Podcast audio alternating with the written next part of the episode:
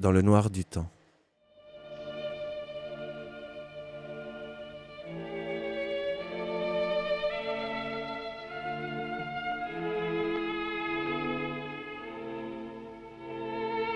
Pier Paolo Pasolini est né le 5 mars 1922 à Bologne. Il est assassiné dans la nuit du 1er au 2 novembre 1975 sur la plage d'Ostie, à Rome.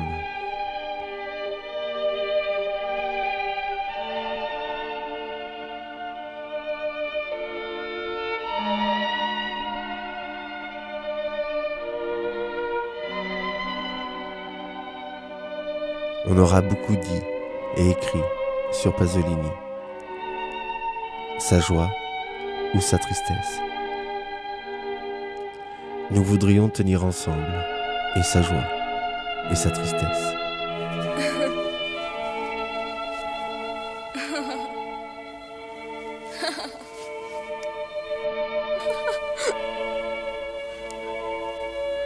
Sa joie et sa tristesse tiennent peut-être à ceci qu'il ne se sera jamais consolé de rien. Pasolini aura aimé son époque. Il l'aura aimé au point que de son amour nous reste une rage. Et c'est aussi parce qu'il l'aura aimé comme peu l'auront aimé, comme personne, qu'il aura aussi pleuré sa fin, qu'il aura pleuré au point que tout désormais devait disparaître, une fois entendu que la beauté avait disparu, que d'elle ne resta plus que son simulacre de ce monde aimé ne pouvait rester qu'un cadavre meurtri, échoué, défiguré. Comme s'il avait fallu au monde le monde pour le défaire.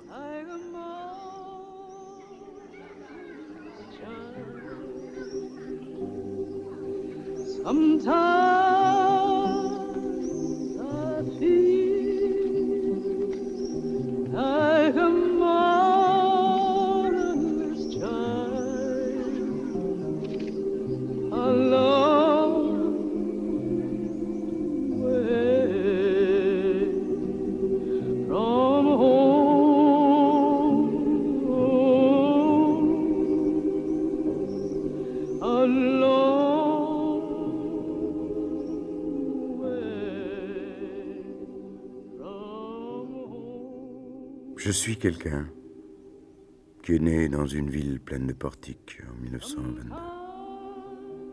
J'ai donc 44 ans, que je porte bien.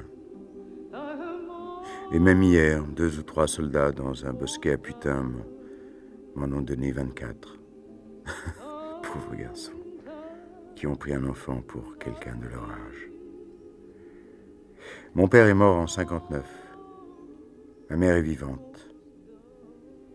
Je pleure encore chaque fois que j'y pense sur mon frère Guido, partisan tué par d'autres partisans communistes. Sur les montagnes maudites d'une frontière déboisée avec de petites collines grises et des préalpes désolées. Quant à la poésie, j'ai commencé à sept ans, mais je n'étais précoce que par la volonté. J'ai été un poète de sept ans. Comment un beau. Mais seulement dans la vie. Signore Dio, ti ringrazio. Ho trovato. Ho trovato.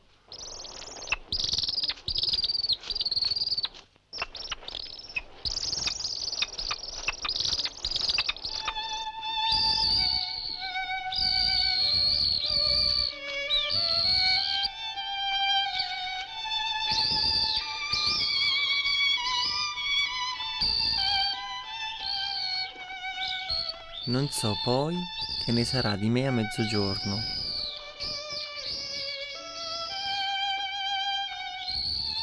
Ma il vecchio poeta è Abjoy, che parla come Lao Tse da Ostorno e come un giovane vorrebbe morire.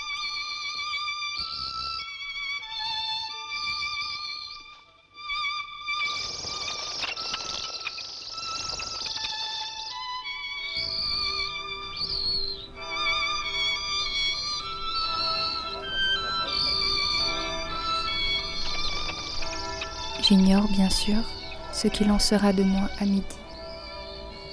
Mais le vieux poète est Apjoy, qui parle comme alouette ou étourne, et qui comme un jeune voudrait mourir.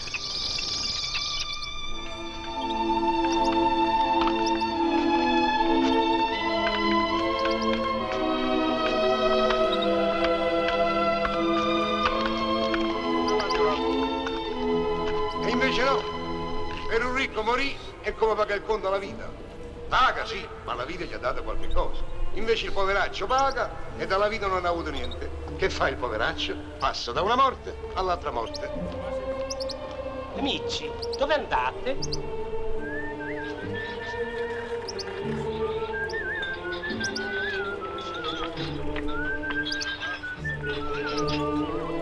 È lei che mi fa vivere fra le pene, l'agguanto e la trascina. Allora amici, dove andate? Cosa hai detto? Mica ho parlato io. Ma ce le travicole. Non mi volete come compagno di strada, eh?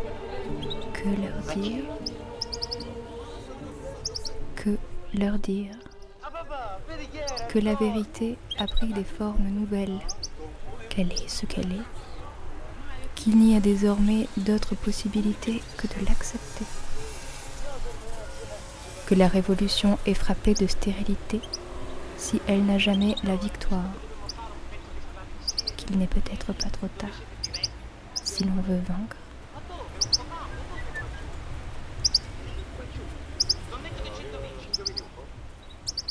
mais non par la violence des vieilles armes du désespoir. Car jamais il n'y a de désespoir sans un peu d'espérance. Gente, gente, gente! Quanta gente!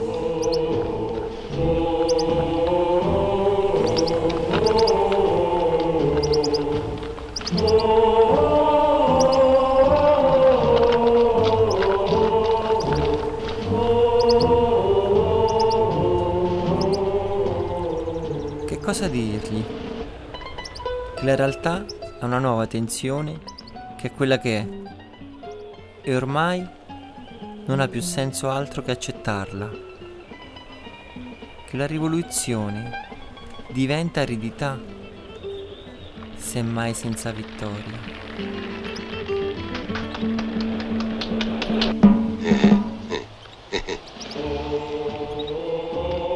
Che forse non è tardi per chi vuol vincere. Stiamo nel 2000 ancora fanno quelle cose. Ammazza che poracci. ma non con la violenza delle vecchie, disperate armi.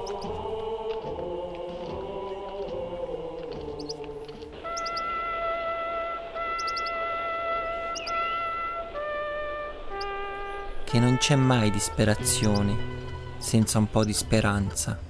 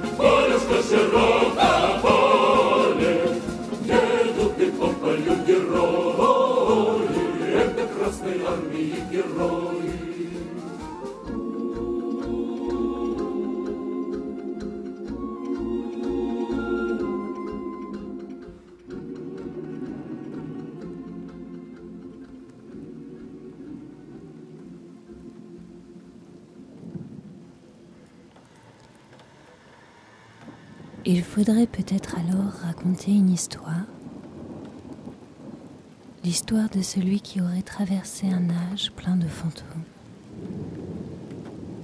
Dans ce temps, son être tourmenté de joie et de tristesse, mélancolie peut-être, cet être-là porterait en lui ce qui ne cesserait de disparaître.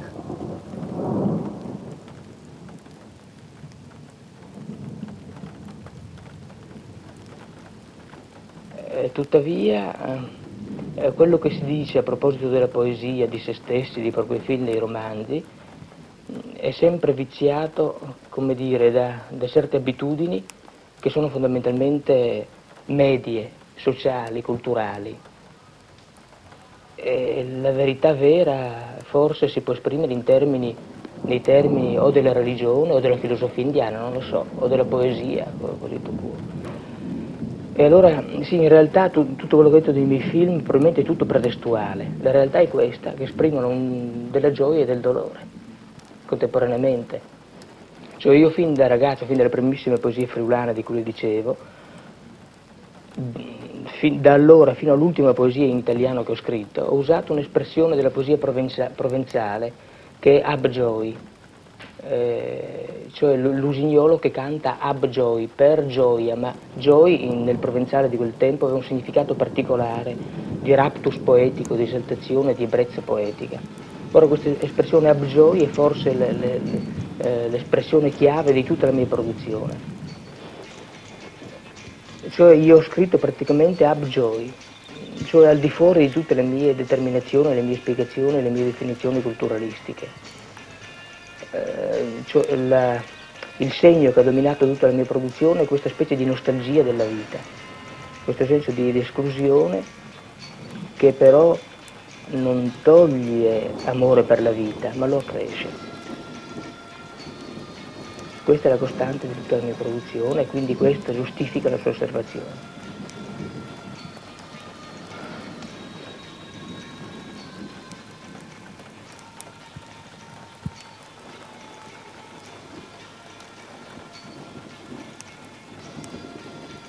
Maintenant, les spectres de Marx. Emilia? Ce l'hai un metro? Sì, subito, signorina. Y en aurait-il plus d'un? Plus d'un. Cela peut signifier une foule, sinon des masses, la horde ou la société, ou encore quelques populations de fantômes, avec ou sans peuple, telle communauté avec ou sans chef, mais aussi le moins de la pure et simple dispersion, sans aucun rassemblement possible. Puis, si le spectre s'anime toujours d'un espoir, on se demande qui oserait parler d'un esprit de Marx, plus gravement encore, d'un esprit du marxisme non seulement pour leur prédire aujourd'hui un avenir, mais pour en appeler même à leur multiplicité ou, plus gravement encore, à leur hétérogénéité.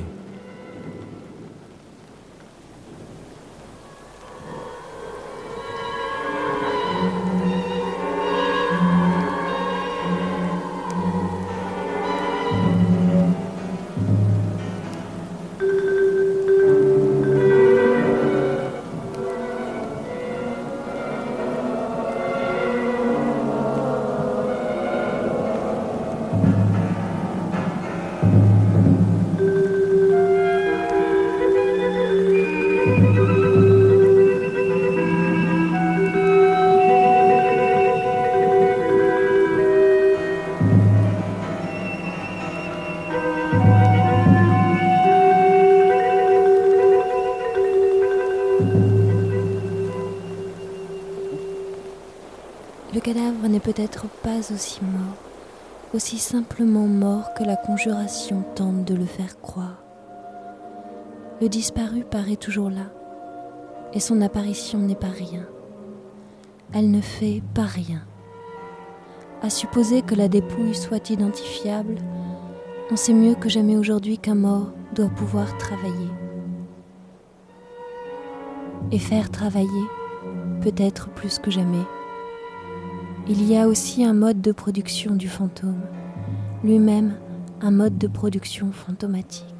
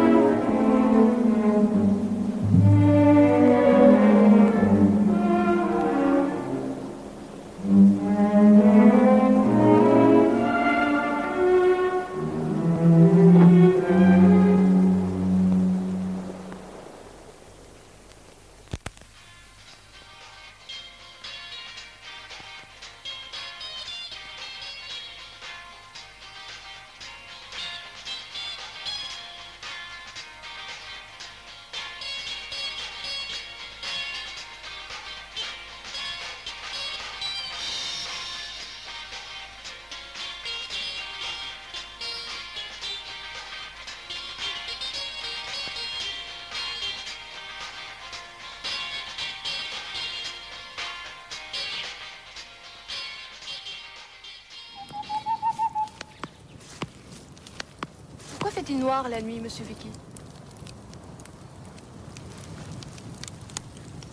Peut-être qu'autrefois l'univers avait encore votre âge. Et que le ciel resplendissait de lumière. Et puis que le monde a vieilli. Il s'éloigne. Et quand je regarde le ciel entre les étoiles, je ne peux donc voir que ce qui a disparu.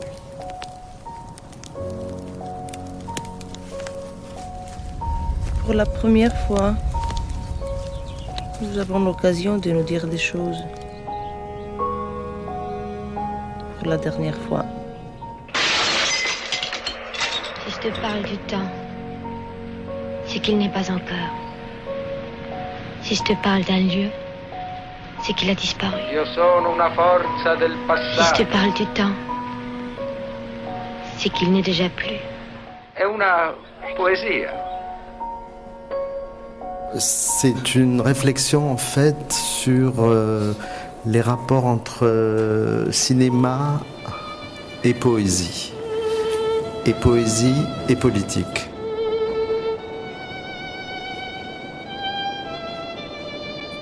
Un rossignol chante Il veut mourir. Prenez son sang.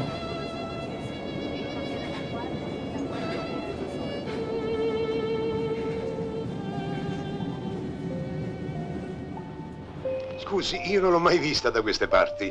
Ma da dove viene? Lei chi è? Io vengo da lontano. Il mio paese si chiama Ideologia. Vivo nella capitale, la città del futuro, in via Carlo Marx al numero 70 volte 7. e noi al borgo della monnezza. Abbiamo morte di fame. Numero 23. Sotto al monte delle Maranigliare. Famosi in tutto il mondo per il martirio di Sant'Analfabeta.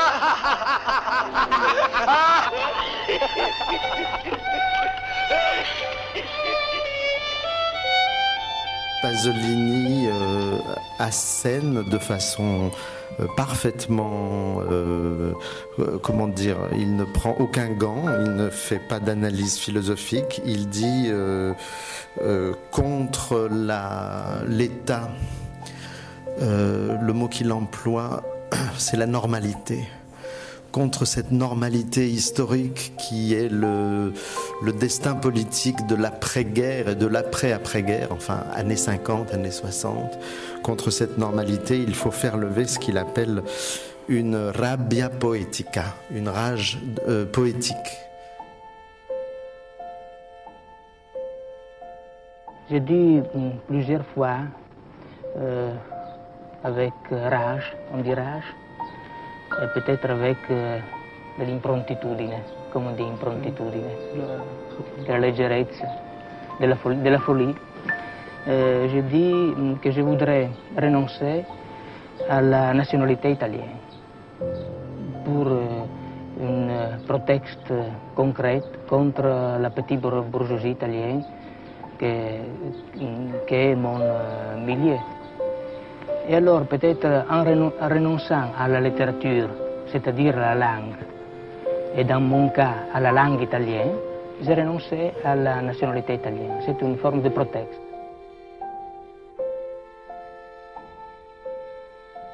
La rage poétique, selon Pasolini, elle est deux choses. Elle est premièrement, elle est poétique. Je vais très vite.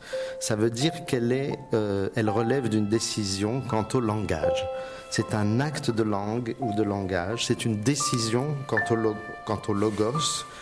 Et je dis bien logos parce que pour Pasolini, dans le texte du Trattamento, les poètes pensent. Ils pensent aux choses, ci pensano i poeti, ils pensent à l'histoire. Ils sont animés de rabbia intellettuale, ils sont animés de furia philosophica. Donc poésie ne veut pas évidemment pas dire euh, regarder toute chose sous l'œil attendri euh, et du sentimental, mais poésie veut dire ici euh, prendre au sérieux pour aller très vite là aussi, euh, d'un côté une tradition euh, romantique euh, qui fait de l'imagination, hein, Goethe, Baudelaire, etc., qui fait de l'imagination un outil de connaissance, et une tradition matérialiste, Brecht, Mayakovsky, qui fait que c'est poétiquement aussi que Pasolini va parler colonialisme, misère, racisme, antisémitisme.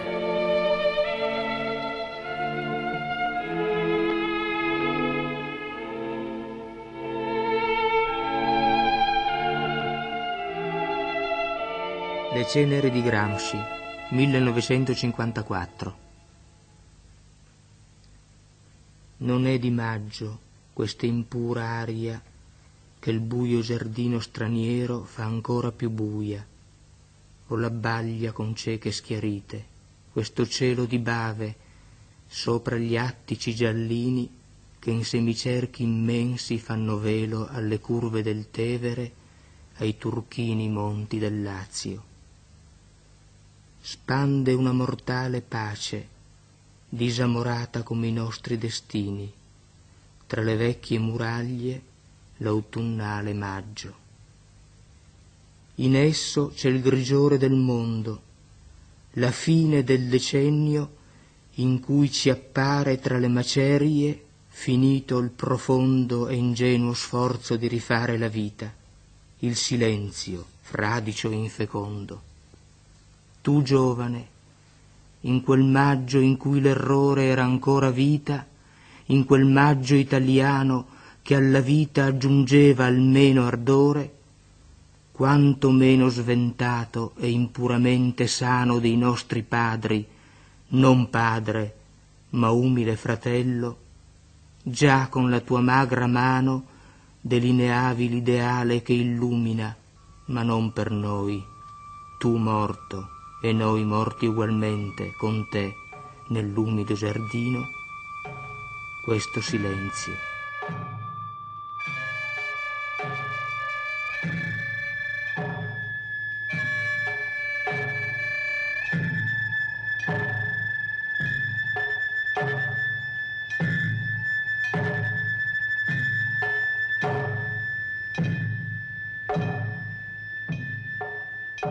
Ta maigre main déjà esquissait l'idéal qui donne sa lumière, mais non pour nous, car tu es mort, et nous sommes morts avec toi, en ce jardin mouillé, au silence. Non puoi, lo vedi, che riposare in questo sito estraneo, ancora confinato. Noia patrizia ti è intorno. È sbiadito, solo ti giunge qualche colpo d'incudine dalle officine di testaccio sopito nel vespro. Tra misere tettoie, nudi mucchi di latta, ferri vecchi, dove cantando vizioso un garzone già chiude la sua giornata, mentre intorno spiove.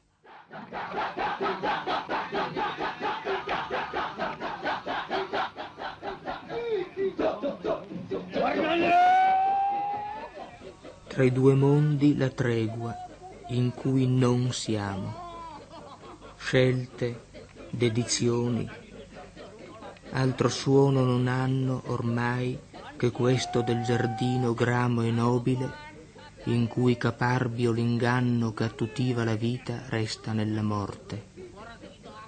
Nei cerchi dei sarcofagi non fanno che mostrare la superstite sorte di gente laica, le laiche iscrizioni in queste grigie pietre, corte e imponenti.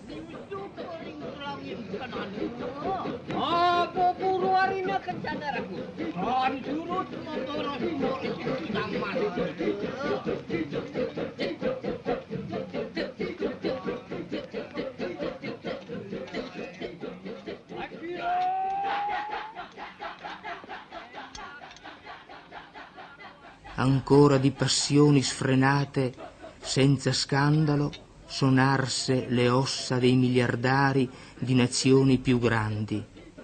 Ronzano, quasi mai scomparse, le ironie dei principi, dei pederasti, i cui corpi sono nell'urne sparse, inceneriti e non ancora casti.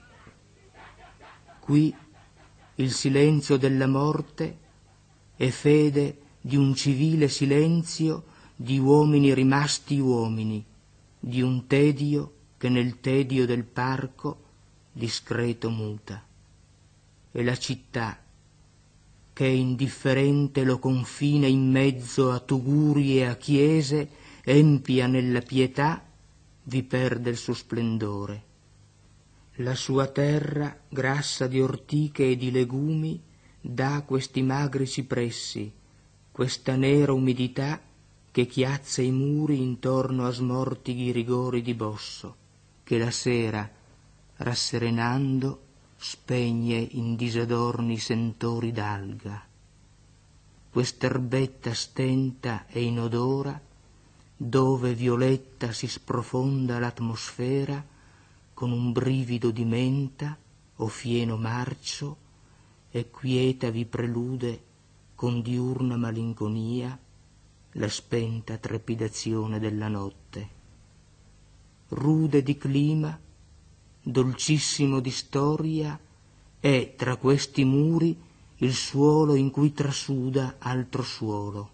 Questo umido che ricorda altro umido e risuonano, familiari da latitudini e orizzonti dove inglesi selve coronano laghi spersi nel cielo, tra praterie verdi come fosforici biliardi o come smeraldi, endoie fountains, le pie invocazioni. Un chiffon rouge, comme celui noué au cou des partisans. Et près de l'urne, sur le sol cendré, de géranium, d'un rouge différent. Te voici donc, banni, en ta grâce sévère, non catholique, enregistré parmi ces morts étrangers, les cendres de Gramsci. Entre l'espérance et la vieille défiance, je m'approche venu par hasard en cette maigre serre, face à ta tombe, et à ton esprit qui est resté ici-bas parmi ces gens libres. Ou bien c'est quelque chose de différent peut-être, de plus extasié, et de plus humble aussi. Ivre symbiose d'adolescence, de sexe et de mort. Et en ce pays où jamais ne fit trêve ta passion, je sens qu'elle fut ton tort, ici, dans le repos des tombes, et en même temps combien tu eus raison, en notre inquiet destin, d'écrire tes ultimes pages pendant les jours de ton assassinat.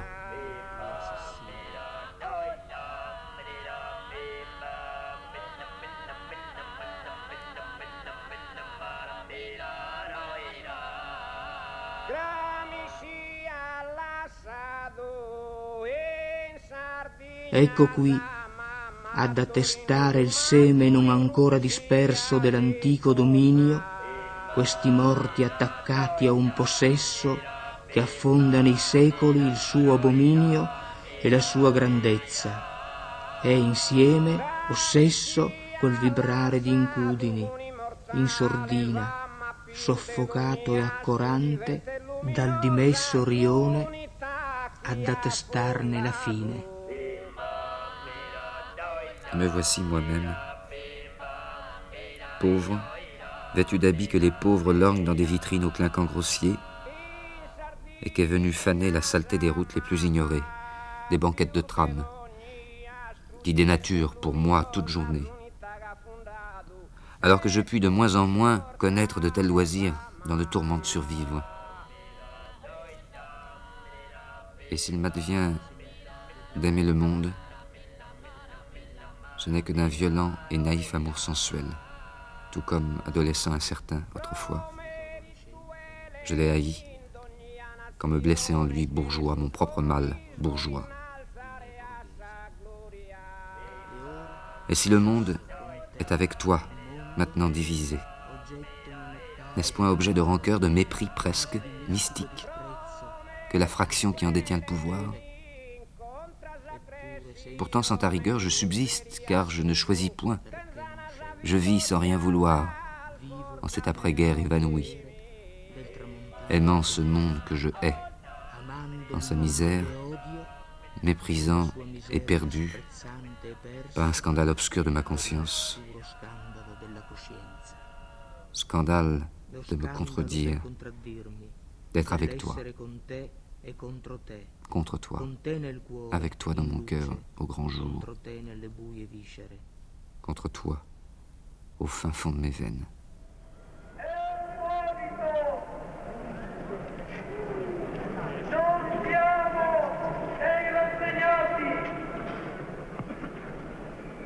Lo scandalo del contraddirmi, dell'essere con te e contro te, con te nel cuore, in luce, contro te nelle buie viscere.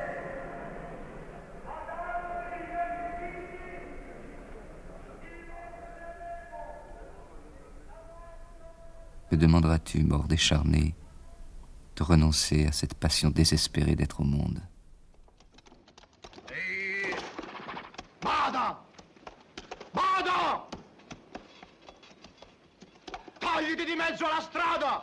Attenta a quello che fai!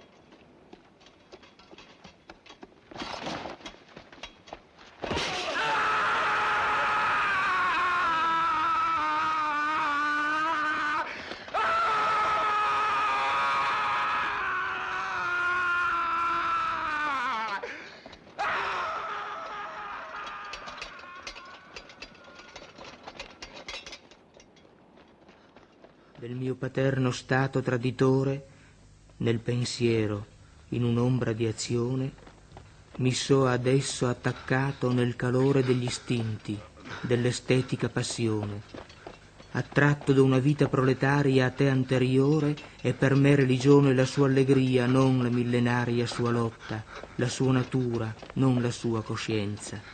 È la forza originaria dell'uomo che nell'atto s'è perduta a darle l'ebbrezza della nostalgia, una luce poetica. Ed altro più io non so dirne, che non sia giusto ma non sincero, astratto amore, non accorante simpatia. Come i poveri povero, mi attacco come loro a umilianti speranze, come loro per vivere mi batto ogni giorno, ma nella desolante mia condizione di diseredato io possiedo ed è il più esaltante dei possessi borghesi, lo stato più assoluto. Ma come io possiedo la storia, essa mi possiede. Ne sono illuminato, ma a che serve la luce?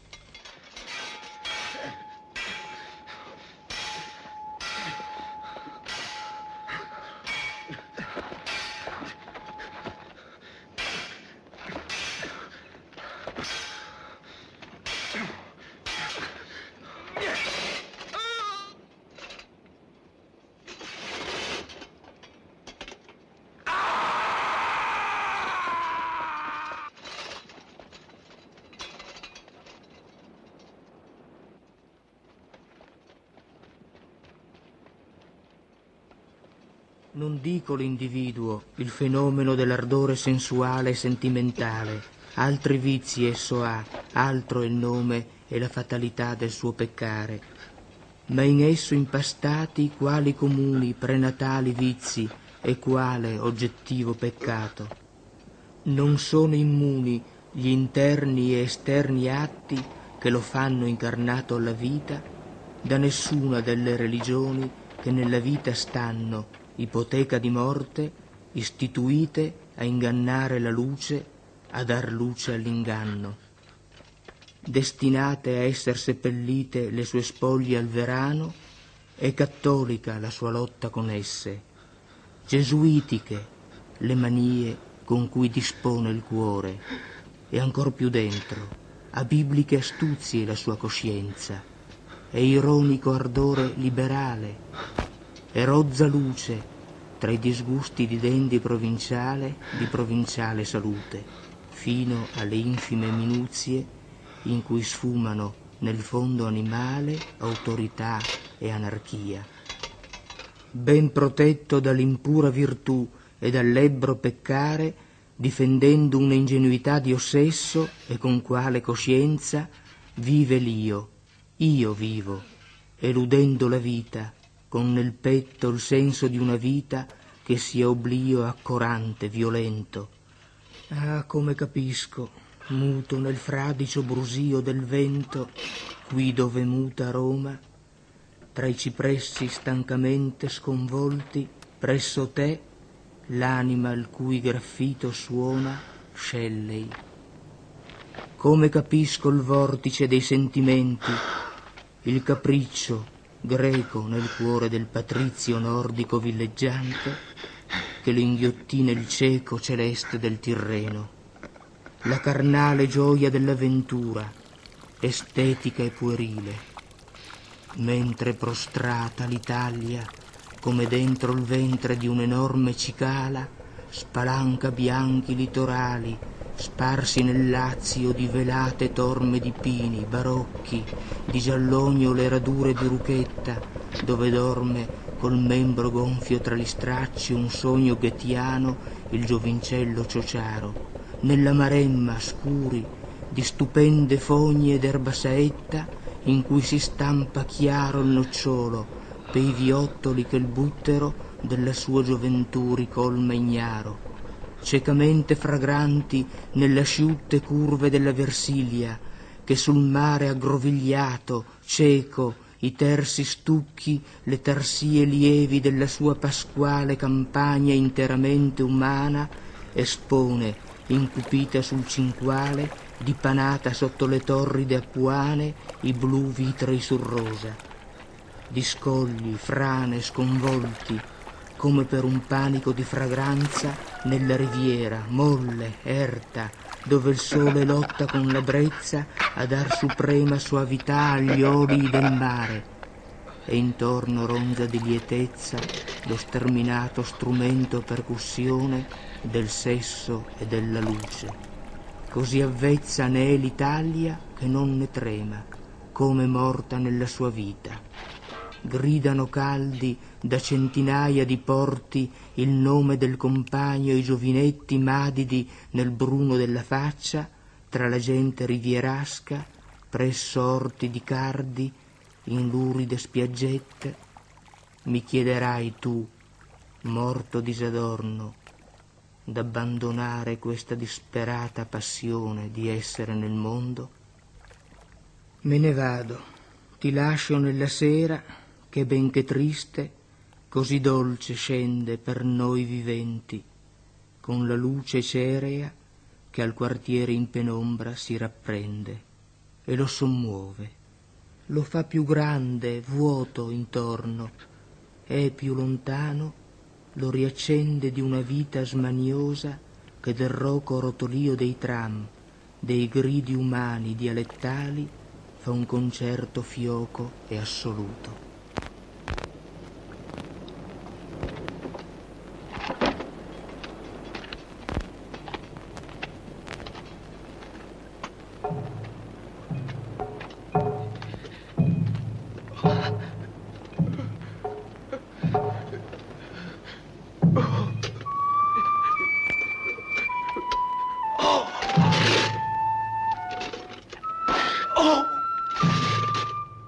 E senti come in quei lontani esseri che in vita gridano, ridono, in quei loro veicoli, in quei grami caseggiati dove si consuma l'infido ed espansivo dono dell'esistenza, quella vita non è che un brivido, corporea, collettiva presenza.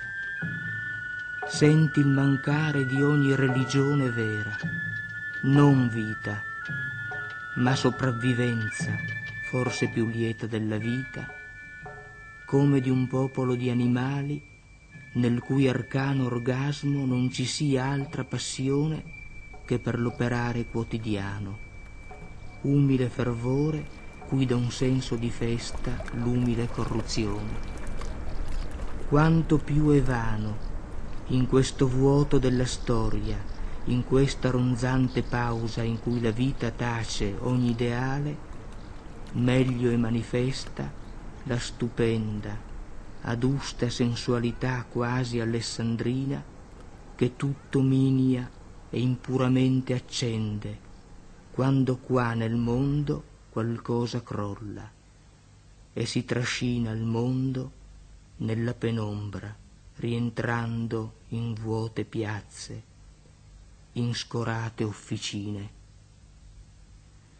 già si accendono i lumi, costellando via Zabaglia, via Franklin, l'intero testaccio, disadorno tra il suo grande lurido monte, i lungoteveri, il nero fondale oltre il fiume che Monteverde ammassa o sfuma invisibile nel cielo. Diademi di lumi che si perdono smaglianti e freddi di tristezza quasi marina, manca poco alla cena. Brillano i rari autobus del quartiere, con grappoli d'operai agli sportelli e gruppi di militari vanno senza fretta verso il monte che cela in mezzo a sterri fradici e mucchi secchi d'immondizia, nell'ombra rintanate zoccolette che aspettano irose sopra la sporcizia afrodisiaca. E non lontano, tra casette abusive ai margini del monte o in mezzo a palazzi quasi a mondi, dei ragazzi leggeri come stracci giocano alla brezza non più fredda, primaverile. Ardenti di sventatezza giovanile la romanesca loro sera di maggio, scuri adolescenti fischiano pei marciapiedi nella festa vespertina e scrosciano le saracinesche dei garage di schianto gioiosamente se il buio ha resa serena la sera e in mezzo ai platani di piazza Testaccio il vento che cade in tremiti di bufera è ben dolce, benché radendo i cappellacci e i tuffi del macello vi si imbeva di sangue marcio e per ogni dove agiti rifiuti e odore di miseria. È un brusio la vita. E questi persi in essa la perdono serenamente, se il cuore ne hanno pieno. A godersi eccoli miseri la sera, e potente in essi, inermi, per essi il mito rinasce. Ma io, con il cuore cosciente di chi soltanto nella storia ha vita, potrò mai più con pura passione operare se so che la nostra storia è finita?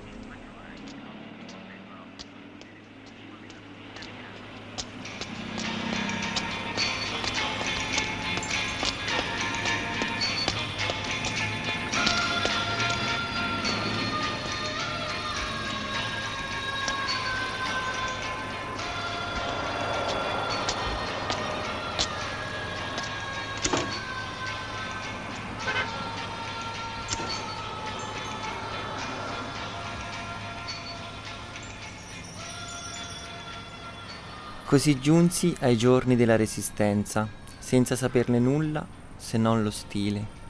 Fu stile tutta luce, memorabile coscienza di sole.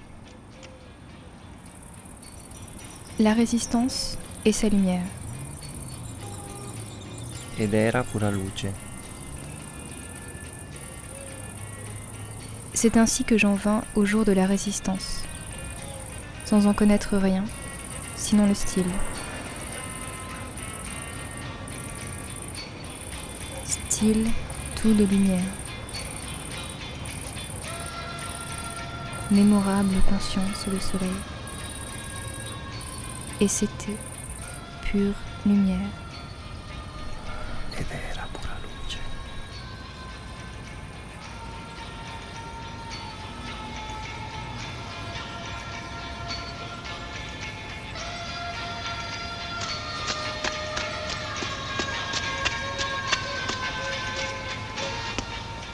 Emilia? Ce l'hai un metro? Sì, subito signorina.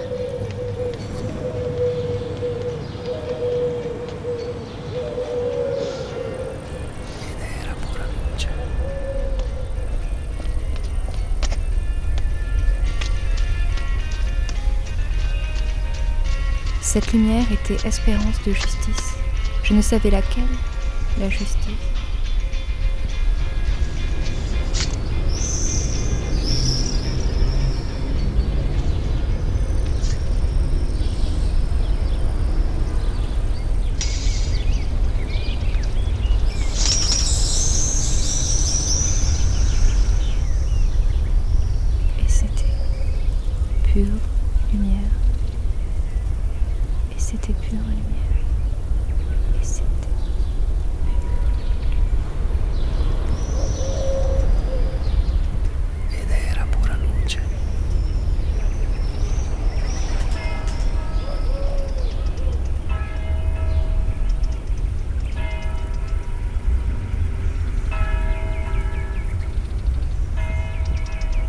L'histoire, la justice fut conscience d'une division humaine des richesses.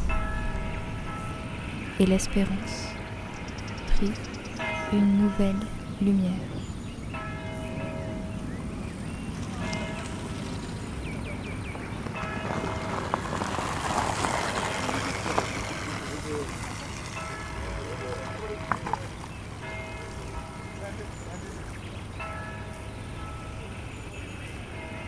Quella luce era speranza di giustizia. Non sapevo quale, la giustizia.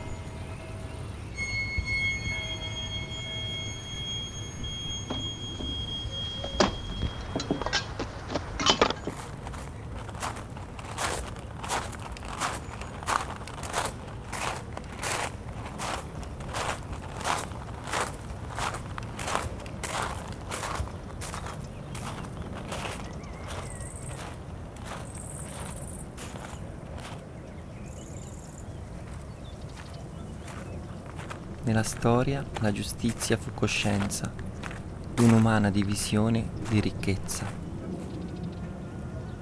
D'un'umana divisione di ricchezza.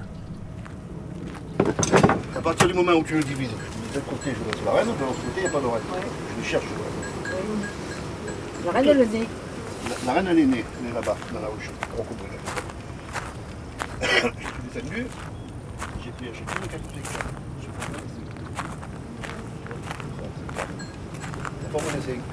1er, 2 niveau 2, mais il n'y a pas d'orelle. Et à partir du moment où le sadique n'est pas d'orelle, on le sadique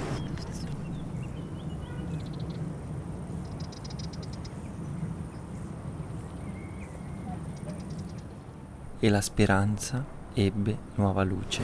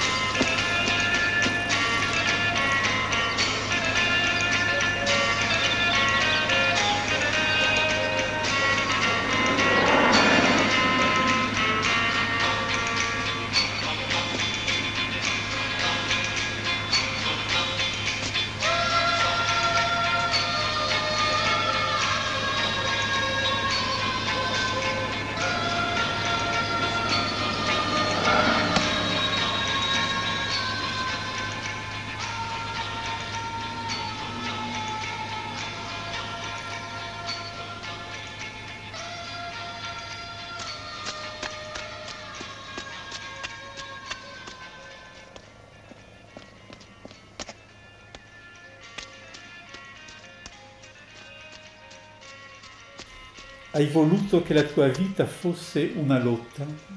Tu as voulu que ta vie ne fût que lutte. Ed eccola ora sui pinari morti.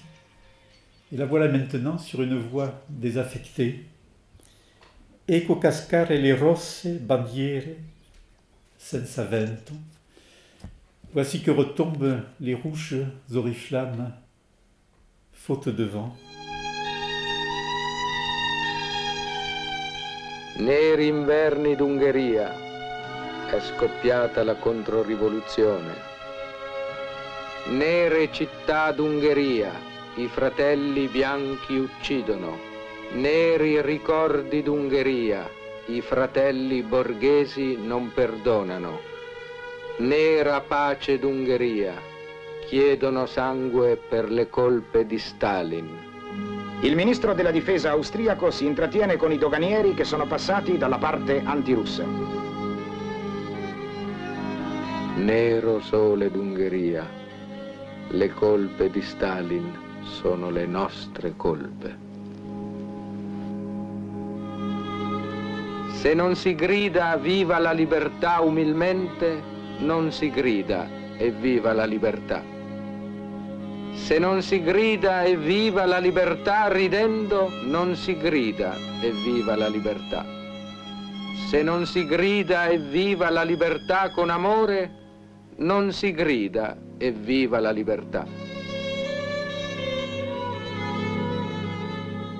Voi, figli dei figli, gridate con disprezzo, con rabbia, con odio e viva la libertà. Perciò non gridate e viva la libertà.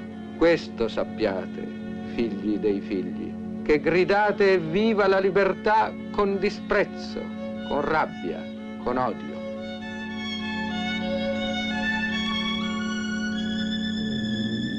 La religione del, del mio tempo, des poèmes publiés en 60-61.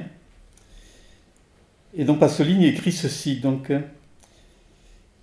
la religione del mio tempo esprime la crisi degli anni 60, la sirena neocapitalistica da una parte, la desistenza rivoluzionaria dall'altra e il vuoto, il terribile vuoto esistenziale che ne consegue.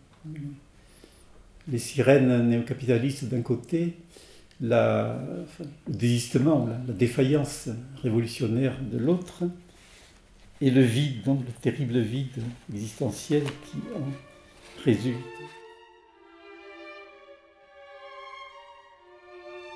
Je t'ai abandonné à ma mémoire pour qu'elle te consume et à ta splendeur.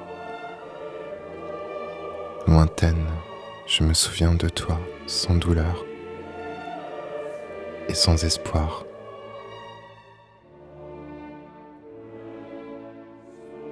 Tes hommes ont disparu avec toi sous un ciel nuageux.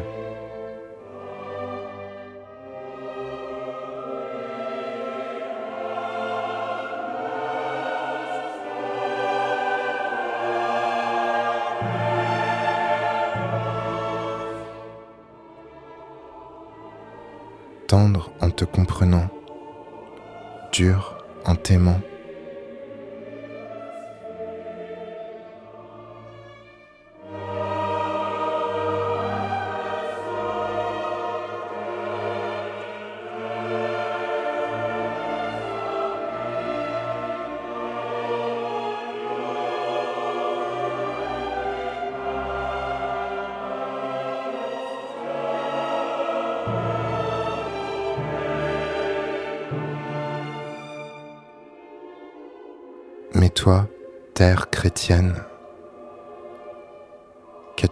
Pour éteindre le feu que tu as allumé dans ma chair lorsque t'aimer était un jeu. Croyais-je? Rien. Tu es resté avec ceux qui ne jouaient pas dans leur mal. Trop obscur et trop vieux pour mon cœur clair, et jeune, dans leur bonheur trop sûr, pour mon cœur épouvanté, sans pitié, tu as séparé le bon grain de l'ivraie, un innocent et pur amour qui te réveillait. Tu ne peux pardonner, frioul, chrétien, à celui que ta langue esclave libérait dans un cœur chaud de péché.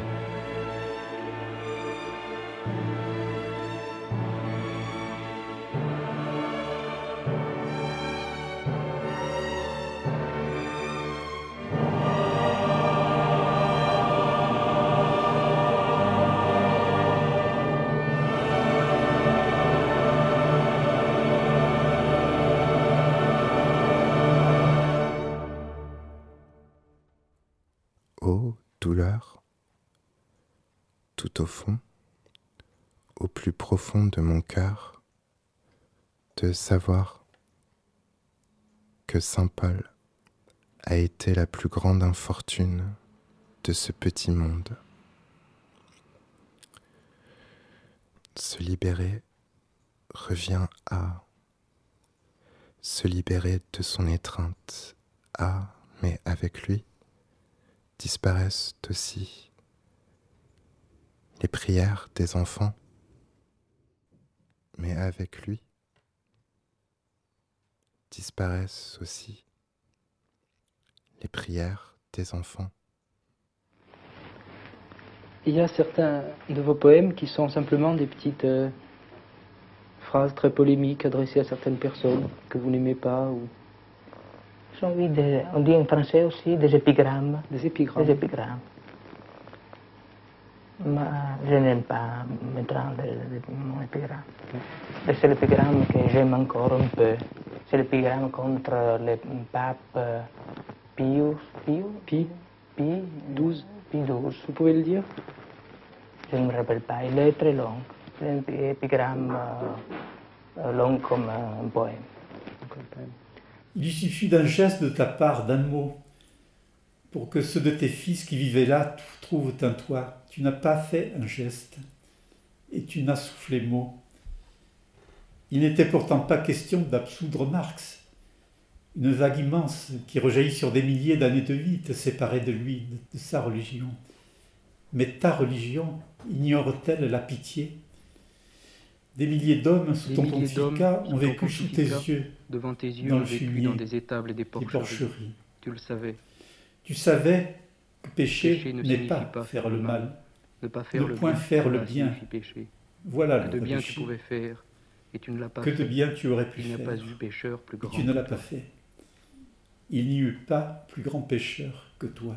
Ma io penso che nessun artista in nessuna società è libero. Et je pense qu'un artiste n'est libre dans aucune société.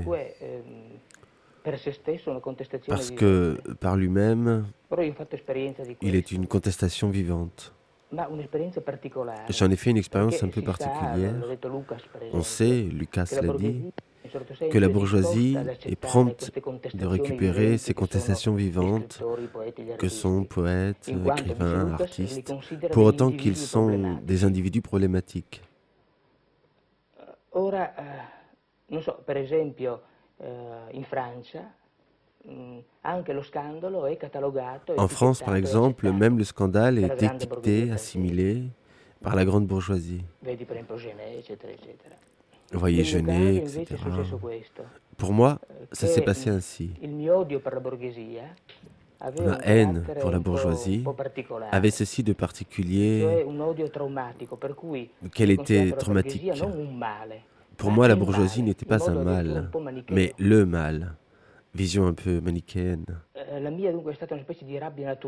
Infantile. Une sorte de rage presque infantile contre la bourgeoisie.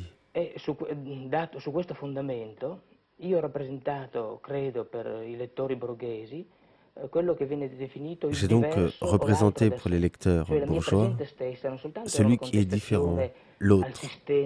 Je n'incarnais pas seulement une contestation e idéologique du capitalisme, partagée du reste. e par des milliers eh, d'Italiens. Mon existence même était une contestation. À cela ragioni s'est ajoutée mon attitude à l'égard du sous-prolétariat. Figura, che era già di per sé l'altro da sé rispetto all'idea falsa che l'individuo borghese ha di se stesso, Et l'aspect su questa mia marginal de ma diversità si è aggiunta personnalité la diversità del sottoproletariato s'est di cui mi sono confondu avec occupato. euh, Quindi ho celui de rappresentato toute una une specie classe di caso di sociale. odio razzista da parte de- Et j'ai pour della cela été borghesia l'objet italiana, d'une credo. sorte de racisme de la part de la bourgeoisie. E eh, a tutto questo va aggiunto un altro fatto oh, che spiega lo scandalo che io do in Italia, l'assurdo scandalo che do in Italia. Una specie di congiunzione L'absurde scandale qui m'entoure eh, a aussi une autre source. La bourgeoisie italienne n'a pas fait la révolution libérale, comme la France, euh, l'Angleterre. C'est une petite bourgeoisie provinciale qui a fait sa révolution en singeant les autres pays. Elle est caractérisée par le moralisme, surtout au e nord, et par le qualunquisme à. Rome et au sud. Pressappoco è Ce dernier mot intraduisible signifie à peu près la euh, dégénération du machiavélisme et de l'humanisme devenu mesquin. La conjonction du moralisme e et du qualunquisme centro-meridionale a fait en sorte que je restasse un cas de scandale incatalogable. Motore! Implorante, mi raccomando, è immobile. 442 seconda. Azione! Maria! Maria!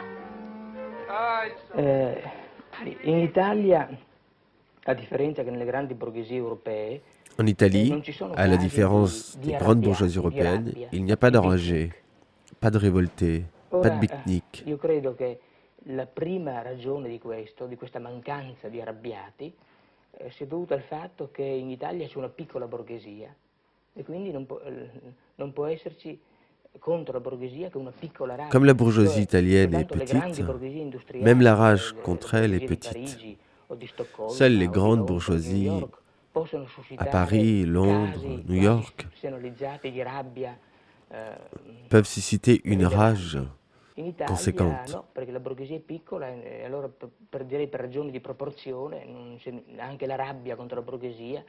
E e è così è provinciale, piccola e limitata. Eh, però c'è un'altra ragione ancora che secondo me Une seconde più raison, plus intéressante, est due à la résistance, laquelle fut très différente des autres résistances européennes. Elle ne signifiait pas seulement la lutte contre l'envahisseur, contre e le la, fascisme, eh, mais aussi la révision eh, et le bouleversement le de toutes les idées que les Italiens avaient sur eux-mêmes. Di résistance grande fut une sorte euh, de grande rage organisée, e issue en grande partie du marxisme. Lorsqu'un jeune Italien a des critiques à faire à la bourgeoisie, la il trouve déjà en un sens une route ouverte à sa révolte par la résistance. la Il ne réinvente pas sa di propre rage. Il adhère au schéma de la révolte marxiste. Mm, sono invecchiati. Or, ces schémas qui ont vieilli, comme tous les schémas, eh, eh, ils sont devenus officiels. E Donc, un révolté italien ressent d'emblée le devoir d'être euh, un révolutionnaire, ce qui implique pour lui d'assumer un nouveau moralisme. La plupart des communistes euh, italiens sont encore des petits bourgeois. qui ont euh, remplacé les dogmes euh, catholiques. par les dogmes marxistes. Mm, Voilà pourquoi ma rage à moi si presenta in realtà come uno dei pochi est presque unique en Italie. J'ajoute per que Pour moi, l'enragé idéal, le plus bel enragé de l'histoire, c'est Socrate. Il n'y a pas rage plus sublime que la sienne au sein d'une société elle-même sublime. Pourtant, il fut condamné au nom du conformisme de son temps. Il y a répondu comme on sait, sans être révolutionnaire, en restant un enragé, un va-nu-pied qui allait d'un gymnase à l'autre dans la périphérie d'Athènes.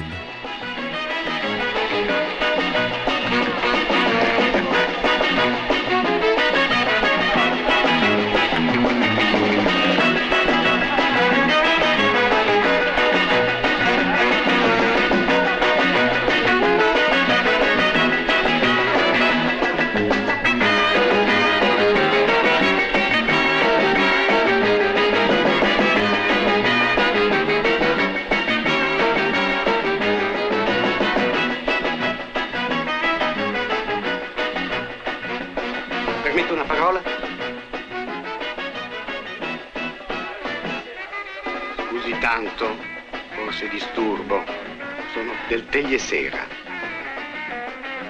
Dica, dica. Permette? Vorrei da lei una piccola intervista. Ma non più di quattro domande. Ah, grazie. La prima domanda sarebbe che cosa vuole esprimere con questa sua nuova opera? Il mio intimo, profondo, arcaico cattolicesimo. Arcaico cattolicesimo. E che cosa ne pensa della società italiana? Il popolo più analfabeta, la borghesia più ignorante d'Europa. Ah. E che ne pensa della morte? Come marxista è un fatto che non prendo in considerazione. Quarta ed ultima domanda. Qual è la sua opinione sul nostro grande regista Federico Fellini? Egli danza. E gli danza. Ah, grazie, complimenti. Arrivederla. Ehi!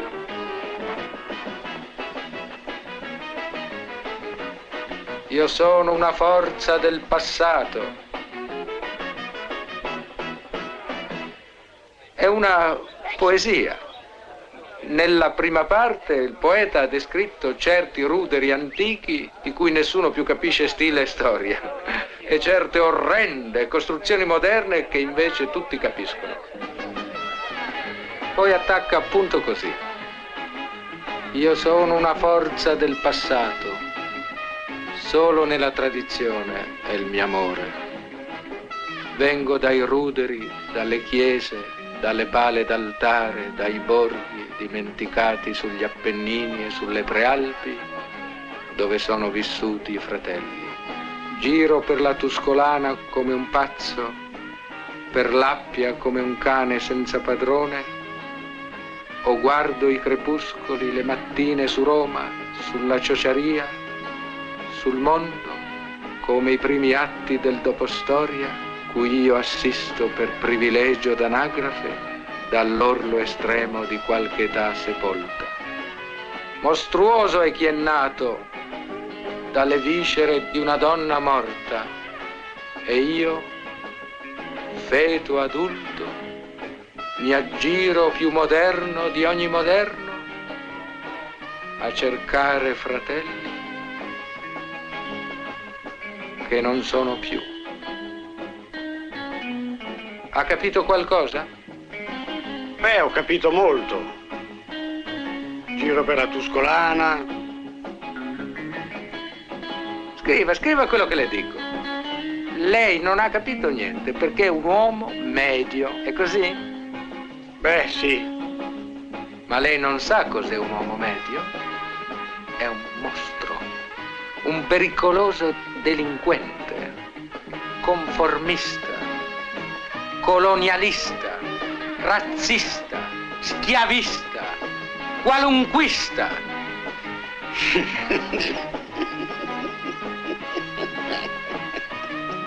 È malato di cuore lei? No, no, facendo le corna. Peccato, perché se mi crepava qui davanti sarebbe stato un buon elemento per il lancio del film. Tanto lei non esiste. Il capitale non considera esistente la manodopera se non quando serve la produzione. E il produttore del mio film è anche il padrone del suo giornale.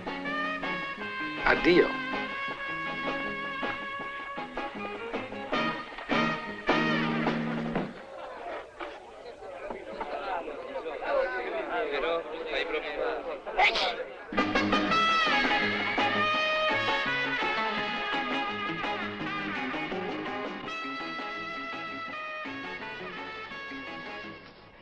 Euh, je crois au cinéma. Je crois à l'authenticité de ma inspiration. Euh, je crois à la vérité de m'exprimer à travers la caméra. Parmi les grands cinéastes mondiaux, est-ce que vous reconnaissez un maître? Ben si, Bien oui, c'est une demande qu'on m'a faite plusieurs fois et je dois dire que j'ai toujours été très décidé dans ma réponse. Mes maîtres sont deux, ce sont Charlot et Mizoguchi. Dans un certain sens, Mizoguchi plus encore. Je ne saurais vous en donner des raisons précises. Été, je dois l'avouer, bouleversé par les films de Mizoguchi, que j'ai vus avant même que je fasse du cinéma il y a une douzaine d'années. Ça, c'est la donnée existentielle. La donnée culturelle est surtout qu'à l'époque, je voulais faire des films selon l'idée de Gramsci, c'est-à-dire du cinéma national populaire. Étrangement, le cinéma de Mizoguchi se prêtait comme modèle pour un cinéma de ce genre.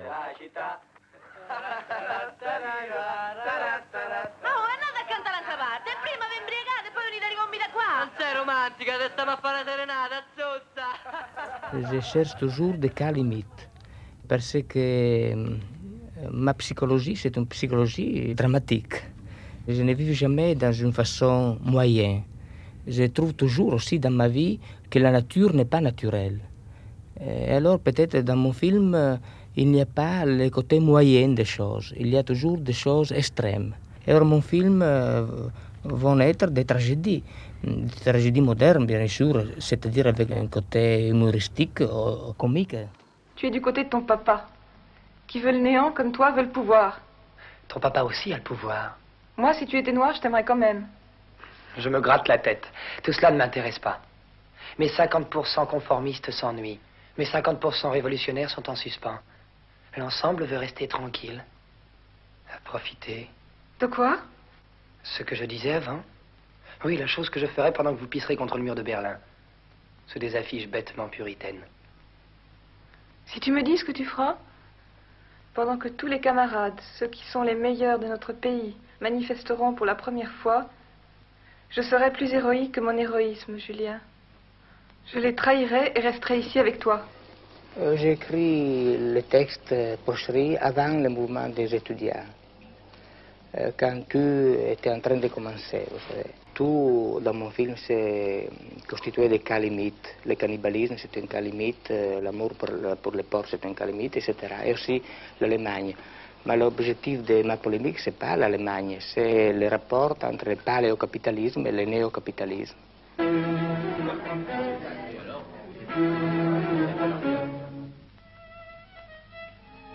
À la fusion, cher Ererditz. À la fusion, à la fusion, cher Klotz. Qui dit que la religion est morte. Regardez ce rite bien de chez nous. Regardez mon épouse, qui ouvre sa grande gueule et s'enfile un baba. Dieu bénisse le solide appétit de nos conjointes. Allemagne, quelle capacité de digérer. Et vous pensez, quand vous faites un film comme ça, que ça a une valeur de film euh, militant ou pas du tout? Oui, euh, il est un film militant parce que les problèmes comme le, le problème du rapport entre euh, l'ancien capitalisme et le nouveau capitalisme, etc., sont problèmes d'actualité. Euh, mais mais, euh, la forme n'est pas euh, militant. Peut-être les, les je- les jeunes étudiants italiens, peut-être, euh, n'aimeront pas beaucoup le film parce qu'il il n'a pas l'air euh, de la lutte euh, pratique, comment de la lutte dans les barricades, vous savez. La forme est très distanciée, on dit comme ça, comme ça très cristallisée.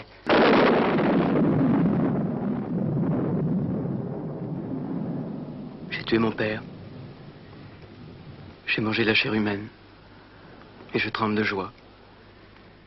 Ce qui est intéressant quand on, quand on voit l'ensemble de votre œuvre, depuis Akaton jusqu'à Porcherie, c'est euh, la discontinuité qu'il y a entre les films du début et les films actuels. Est-ce que vous pouvez un, peu expliquer justement l'évolution de, votre œuvre? Vous c'est la discontinuité de l'histoire italienne. Euh, l'histoire italienne des années 50, c'est très différent de l'histoire italienne de, de, des années 60.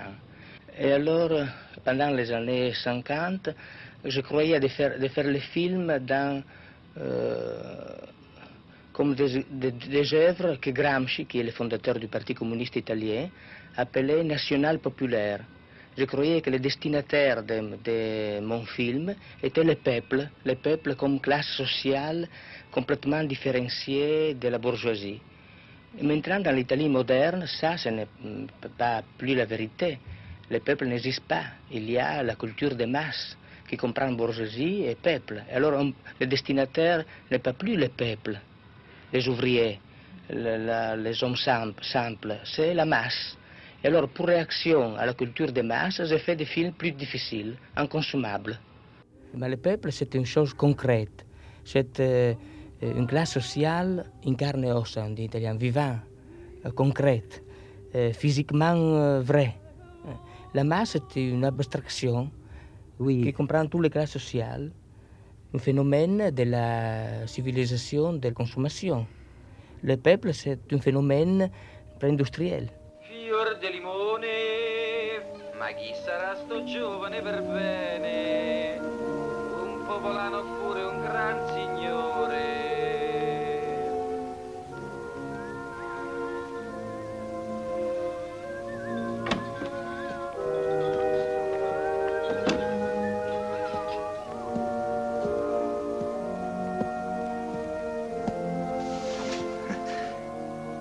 Si tratta di un uomo malato come me.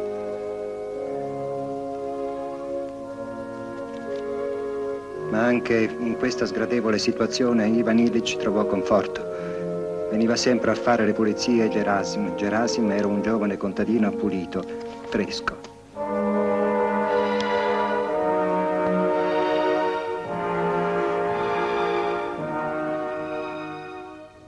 Oui, mais par exemple, le personnage de Théorème euh, que nous présente comme l'ange de la visitation, si vous voulez, et, et qui révèle tous ces gens-là à eux-mêmes, ce n'est pas toujours très lisible.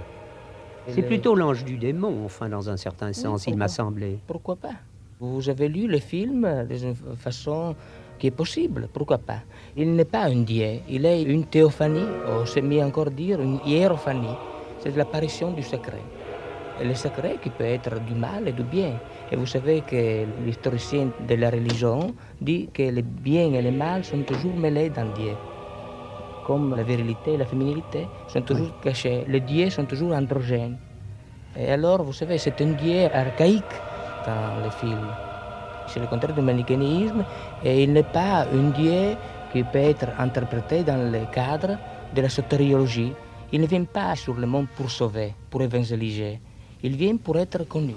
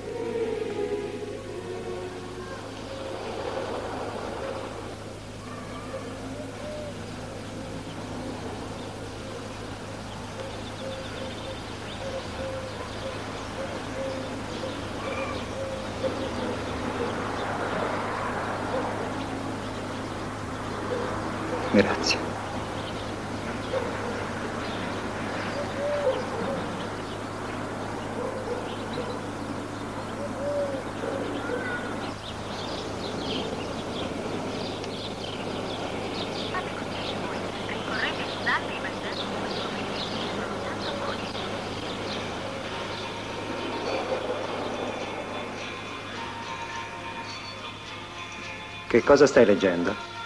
Egli apparteneva alla propria vita e il turno di bontà avrebbe messo più tempo a riprodursi che una stella. L'adorabile che senza che io l'avessi mai sperato era venuto, non è ritornato e non tornerà mai più.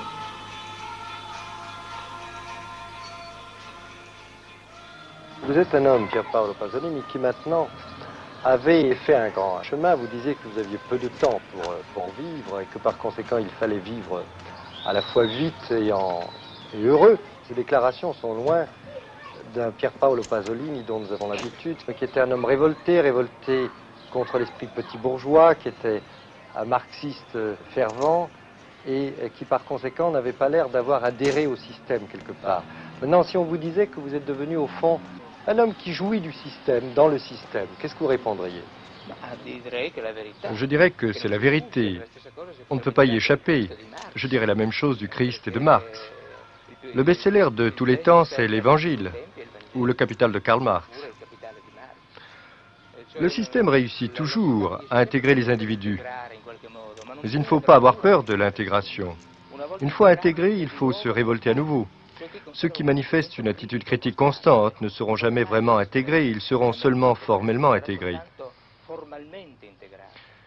En effet, l'Évangile a gardé toute sa force révolutionnaire, même s'il a été horriblement intégré dans la société à travers l'Église. Et de même pour le Capital de Marx, même s'il a été publié à des milliers d'exemplaires dans le monde entier, même s'il a été consommé par l'humanité tout entière, malgré cela, sa force révolutionnaire demeure. Et ainsi, dans mes petites limites, à l'intérieur de ma petite personnalité, il en arrive de même. Si le système m'intègre, je ne perds pas pour autant mon attitude critique envers le système qui devra par la suite m'intégrer de nouveau. C'est une sorte de fuite. Puis je suis en partie repris et je m'enfuis à nouveau.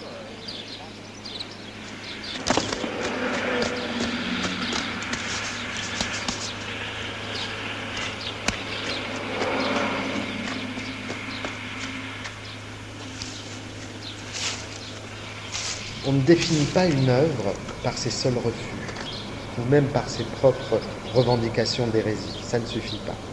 La question se pose surtout de savoir à quoi Pasolini voulut dire oui.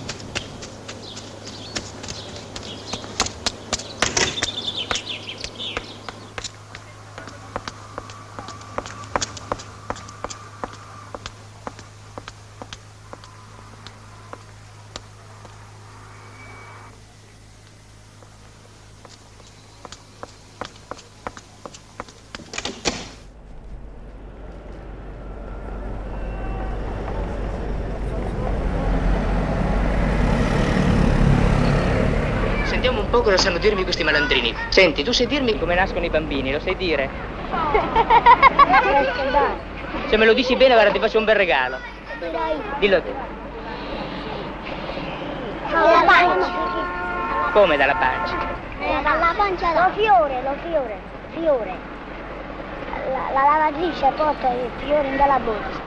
In dalla borsa. Eh. Da un fiore.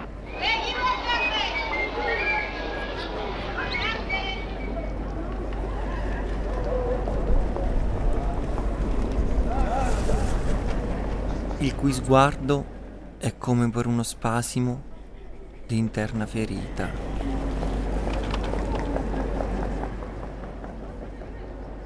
che rende esamini accidiosi.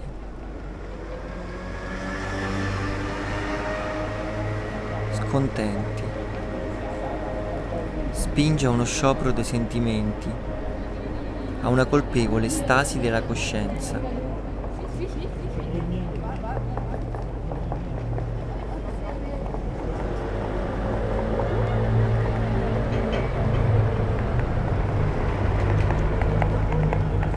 ad una pace insana.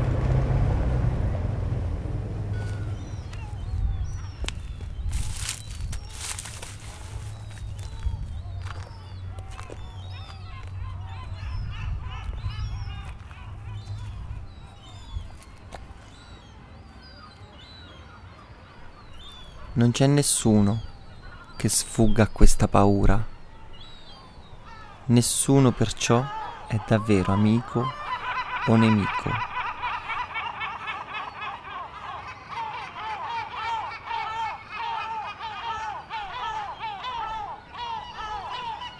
Senti, eh, Guaglione, come nascono i bambini, lo sai? Eh? Come sei nato tu? Non lo sai? Eh? Non lo sai? La zia mia. Eh? Zia mia. Zia Uno zio tuo? Sei nato, ti ha portato uno zio? A me va a dare Ti ha portato la cicogna. E tu come sei nato? Michele, Michele, Michele. Sono a Zotto e Cubetti.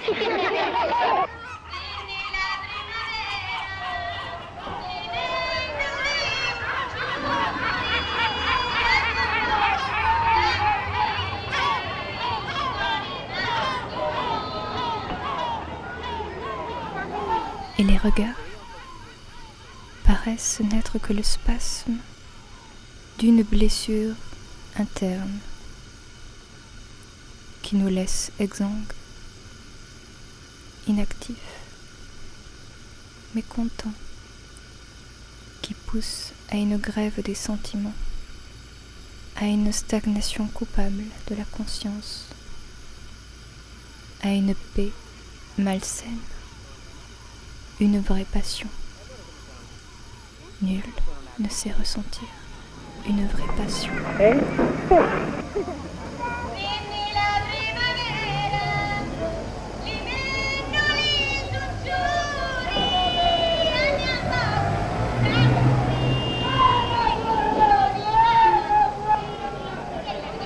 Nessuno sa sentire vera passione. Vediamo un po' come se la cavano i ragazzi di Palermo. Come nascono i bambini? Non lo so. Non lo sai? Nessuno sa sentire vera passione. Ogni sua luce subito s'oscura, come per rassegnazione o pentimento. La flamme qu'elle peut jeter s'éteint bien vite.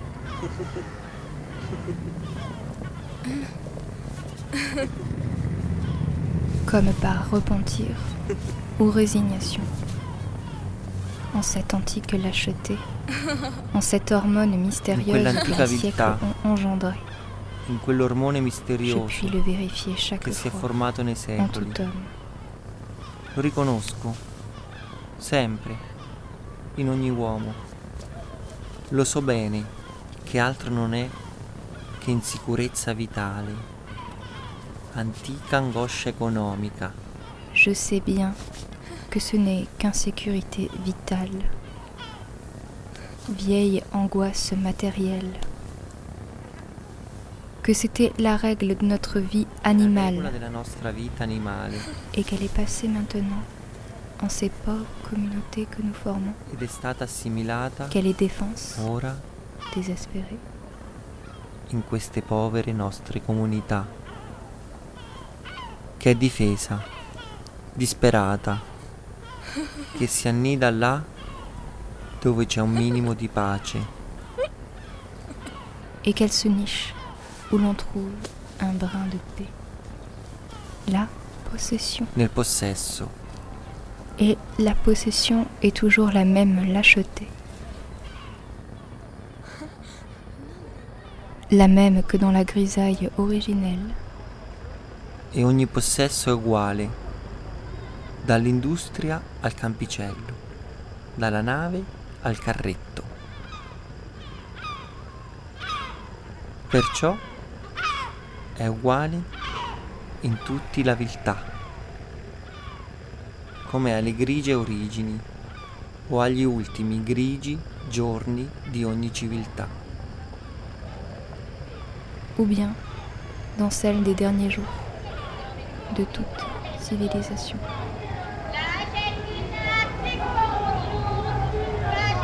Vediamo un po' come se la cavano i ragazzi di Palermo. Come nascono i bambini? Non lo so. Non lo sai? Tu lo sai? Io, io no. Dillo tu, dillo tu. Sì, dillo, vieni, Tu lo sai come nascono i bambini? No? Io per me nascono la cicogna le E chi glieli dà la cicogna? Gesù. Allora la cicogna va da Gesù. Gesù le affida al bambino, la cicogna scende giù a Palermo e dove lo mette? accanto alla mamma. Perché io, io, ho visto, io ho visto quando è nato un, un figlio di un amico, di un'amica di mia madre, l'ho visto che era in un cestello. Allora? Allora spiegami, In un spiegami. cestello di velo. Ah sì, e chi l'aveva messo lì? La cicogna. Ma la cicogna come fa che non ha le mani? Dio. Ma è la cicogna o è Dio allora? Cosa? Chi è che la porta? Di- Dio o la cicogna? La cicogna. E chi l'ha messo dentro il cestello? Dio. Ah Dio. E la mamma del bambino cosa diceva? La mamma del bambino era felice e contenta. I feel things you do. Then you know how complete I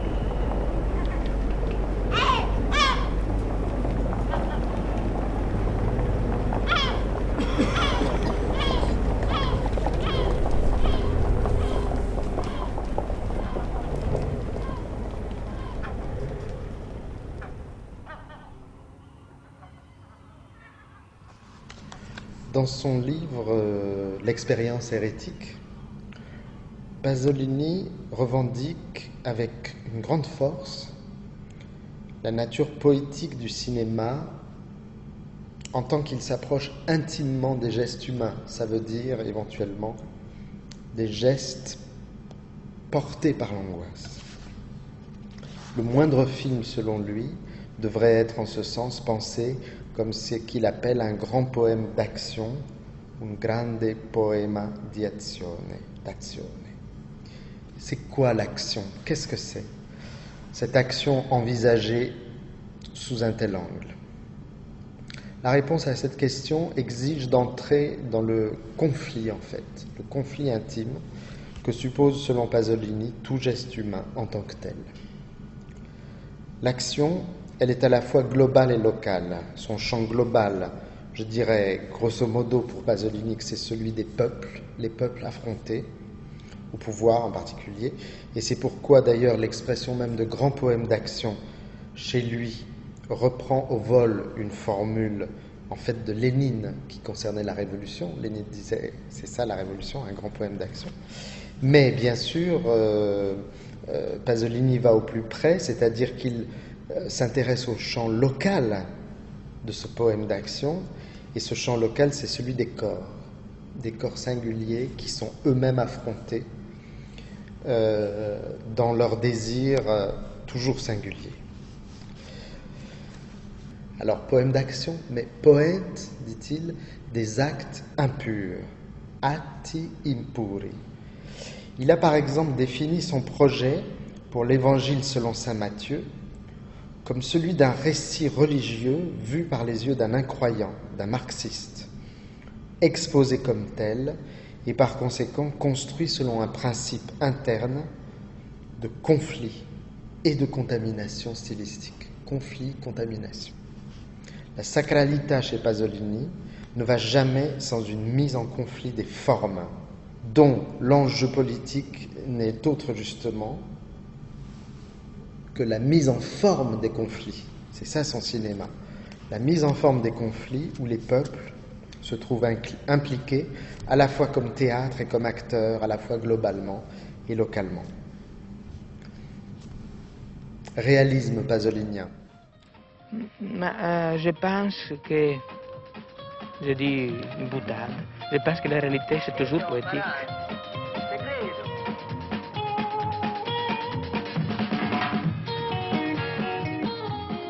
La première langue des hommes, est, est l'action de l'homme dans la réalité. Euh, Je me représente à toi, toi te représente à moi. On dit comme ça. C'est une, façon de dire napolitaine. Euh, le, le cinéma, c'est la reproduction des langages naturels de la réalité. C'est la langue écrite de la langue naturelle de l'action humaine. Euh, Lénine a écrit un grand poème d'action et il s'est exprimé avec euh, ce poème. Les hommes ont comme on dit. Les pauvres hommes, normal, les pauvres hommes, ils font des petits poèmes d'action. Mais tout, euh, tous ces poèmes modifient un peu euh, la réalité. Et ça, c'est le premier euh, langage de l'homme. J'ai maintenant, euh, parlant- en parlant avec vous, je me représente avec vous avec une technique audiovisuelle. Euh, par hasard, il y a euh, une caméra qui reproduce, comment dire, reproduce, qui reproduit ma représentation. Mais c'est la même chose. Si, si- si là, il n'était pas une- la, la caméra, je parlerai avec vous et je, euh, avec euh, mon langage, euh, euh, mon, mon, français, mon, mon français, et avec ma physionomie, et avec ma, mon caractère, je parlerai dans la, dans la même façon. Et alors, hum, si le, cinéma est simplement le- la, la langue écrite de, de la langue de la réalité, il- euh, quand euh, on fait la sémiologie du langage cinématographique, euh, il, faut qu'il fait euh, en même temps, on dit comme ça, la sémiologie de la réalité. Et alors, ma, expérience de la, de, de la langue de la réalité, de la langue de l'action humaine, euh, c'est-à-dire euh, mon amour pour, les hommes, euh, pour sa psychologie, pour l'histoire qu'il crée, qu'il crée avec sa psychologie. Vous savez que le destin, c'est le produit de notre psychologie.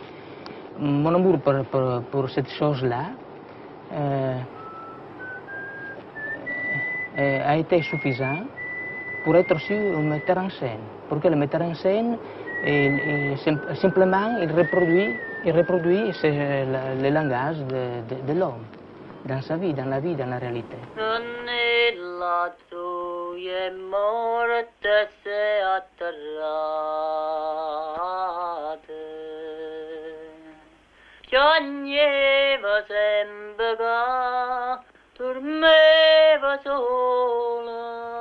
Chanson vole là-bas, où tout est immobile, ne dit rien. Je n'ai plus de larmes pour me souvenir de ces vives campagnes, quand une douleur plus vive me les sèche.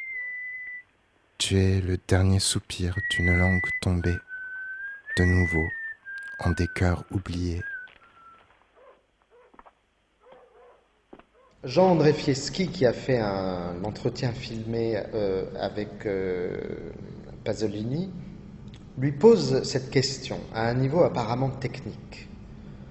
Euh, et Pasolini répond tout d'abord dans un français très joli, un français expérimental. Euh, dans la canton, j'ai exercité, on dit exercité, trouver, J'ai exercité une une simplification simplification. de la technique. Simplifié. Euh, j'ai tourné avec beaucoup de simplicité. Il dit qu'il a beaucoup travaillé pour tourner avec simplicité, et cela parce que, dit-il, La, la raison de la simplification, ce n'est pas la lutte avec la technique, mais c'est une raison plus profonde. Et c'est ma façon de voir la réalité comme euh, une apparition sacrale. il suffit de remarquer que Pasolini se livre alors spontanément, dans le dialogue avec Fieschi, à un éloge du gros plan.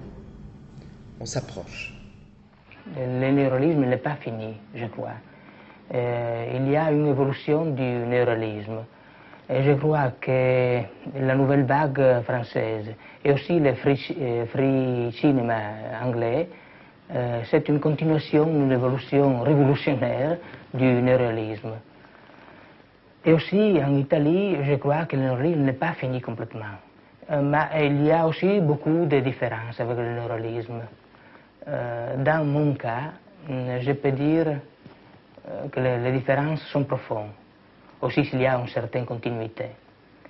Euh, si vous ob- observez, analysez les films néoréalistes, euh, vous trouvez qu'il y a beaucoup euh, euh, une, une note euh, per- percentuelle, on dit percentuelle Pourcentage. de, percentuelle des plans séquences. Euh, il y a une, une forte hum, percentuelle de euh, plans général ou de mis ensemble. Et les gros plans sont très peu et ils sont euh, en, fonction, en fonction de vivacité expressive. Aussi, la caractéristique idéologique de ces phénomènes stylistiques, c'est l'espoir, l'espoir de, de l'avenir. En Italie, c'est une caractéristique de la, de la révolution euh, culturelle marxiste après la résistance. Et, et- et ce- cet espoir justifie un certain amour inconditionnel pour l'homme moyen, l'homme moyen italien. De Sica, ça. De Sica, aussi Rossellini et les autres. Euh, dans mon film, je parle de mon film, euh, c'est- mon cas que- dont je parle, euh, il n'y a pas de plan séquence, jamais. Il y a très peu de plans généraux et de, mis- et de mis ensemble. Il n'y a jamais une, une conjonction, attaque en Italie, un montage d'un pl- plan général avec euh, un autre plan général ou de, un demi-ensemble avec un autre euh, demi-ensemble, qui, qui est la, euh, euh, qui est la caractéristique du film néoréaliste typique. Et il y a, euh, dans mon film, il y a, en- pour troisième chose, la, la prévalence, on dit prévalence? Une autre- Prédominance. Là? Prédominance. prédominance euh, de, de gros plans, euh, qu'ils sont des gros plans frontales, pas en, fonction- en fonction de vivacité expressive, mais en fonction, en fonction je, je di- je dirais, euh, de sacralité. Gros plan donc, le cinéaste du gros plan. Il regarde de si près qu'il s'implique entièrement, qu'il se plie corps et âme dans ce qu'il regarde. Il regarde de si près que l'autre, Ninetto, le ragazzo, le, méchant, la femme, la petite fille, l'autre prend figure, le surplombe et finit par s'incarner en lui-même, pour ainsi dire. Il reçoit tout ça. En sorte que logiquement d'ailleurs, il n'y a pas que le gros plan, l'utilisation des champs contre champs se fait chez Pasolini, il faudra étudier ça, c'est passionnant, sans aucune règle fixe, et plutôt comme par contamination entre les, entre les visages. Comme pour ne plus dissocier dans une telle pratique du cinéma le conflit frontal et la fusion amoureuse, l'affrontement et l'empathie. Et la caractéristique de cette structure stylistique, c'est pas le- pas l'espoir, mais le désespoir. Et avec euh, la, la, la, la sparizione, La disparition. la disparition de l'espoir, il y a aussi la disparition de l'amour pour l'homme moyen. Il y a l'amour pour l'homme exceptionnel. Aussi, euh, le personnage typique du néoréalisme, comme Acatone, c'est un, pauvre homme de, de, faubourg, romain, devient un personnage euh, exceptionnel.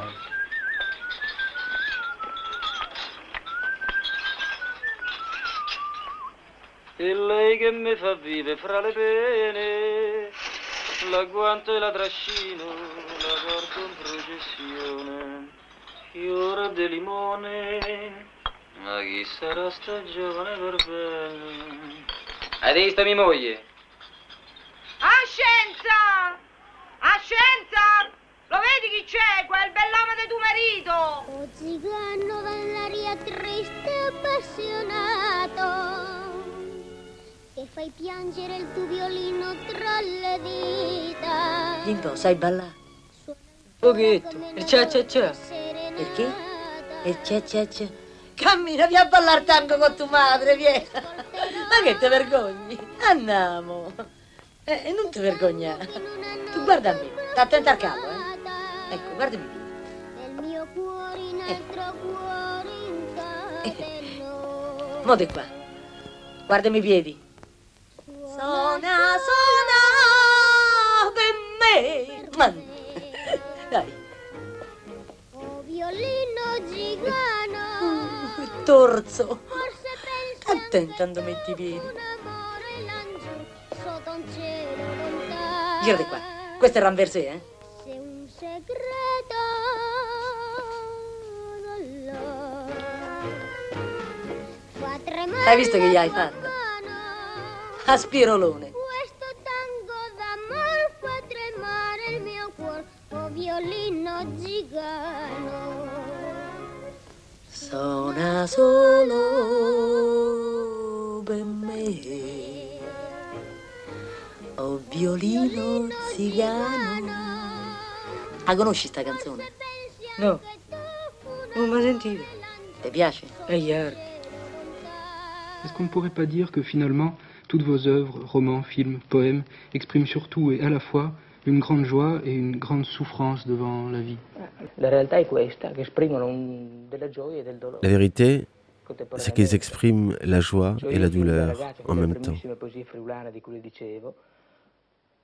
Depuis mon enfance, depuis mes premières poésies, je me sers d'une expression tirée de la poésie régionale, abjoy. Abjoy. C'est un mot, dit-il, qui exprime de la joie, joy, et de la souffrance, et de l'angoisse, et de la joie et de l'angoisse, en même temps. Je cite euh, en français ce passage de ce, de ce dialogue avec Fieschi. Depuis mon enfance, depuis mes premières poésies en dialecte du Frioul, jusqu'à la dernière poésie en italien, j'ai utilisé une expression tirée de la, poésie. Alors il dit à un moment donné provençal, ensuite ça a été retranscrit par régional. Enfin, la poésie régionale, abgioia. Le rossignol chante abgioia, de joie, par joie. Mais gioia, dans le langage d'alors, avait une signification particulière de raptus poétique, d'exaltation. Ce mot est peut-être l'expression clé de toute ma production, le signe qui a dominé toute ma production est cette sorte de nostalgie de la vie, ce sens de l'exclusion, donc une sorte de déréliction, qui n'enlève pas l'amour de la vie, mais l'accroît au contraire. Voilà le paradoxe. Déréliction, exubérance euh, quant à la vie. A mamma Roma, facciate una bella cantata dei cori. Chi ha canto? Malla, malla, mamma Roma. Fior de gaggia, quando canto io canto con allegria. E se io dico tutto rovino, sta compagnia. A Carmine, battete a te che sta forte ancora. Fatto nero, Carmine. Fiore de sabbia, tu ridi scherzi e fai la santa donna, e invece in petto stiatti dalla rabbia. Fiore de menta, ferme de bocca che c'è un innocente. È meglio che non veda e che non senta.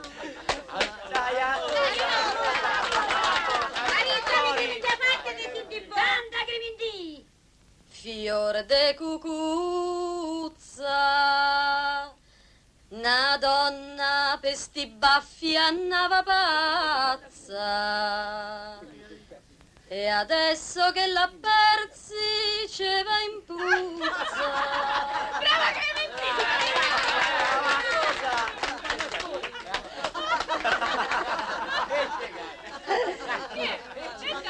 Io rete mer!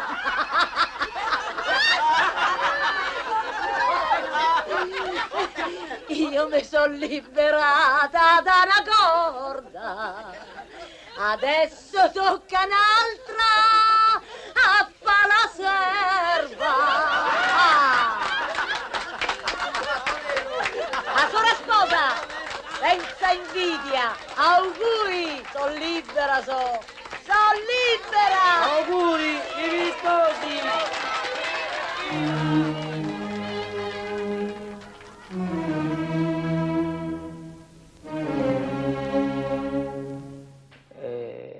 Cioè l'usignolo che canta ab joy, per gioia, ma joy nel provenzale di quel tempo aveva un Mais significato joie, dans le langage d'alors, avait le sens d'ivresse, d'ébriété poétique.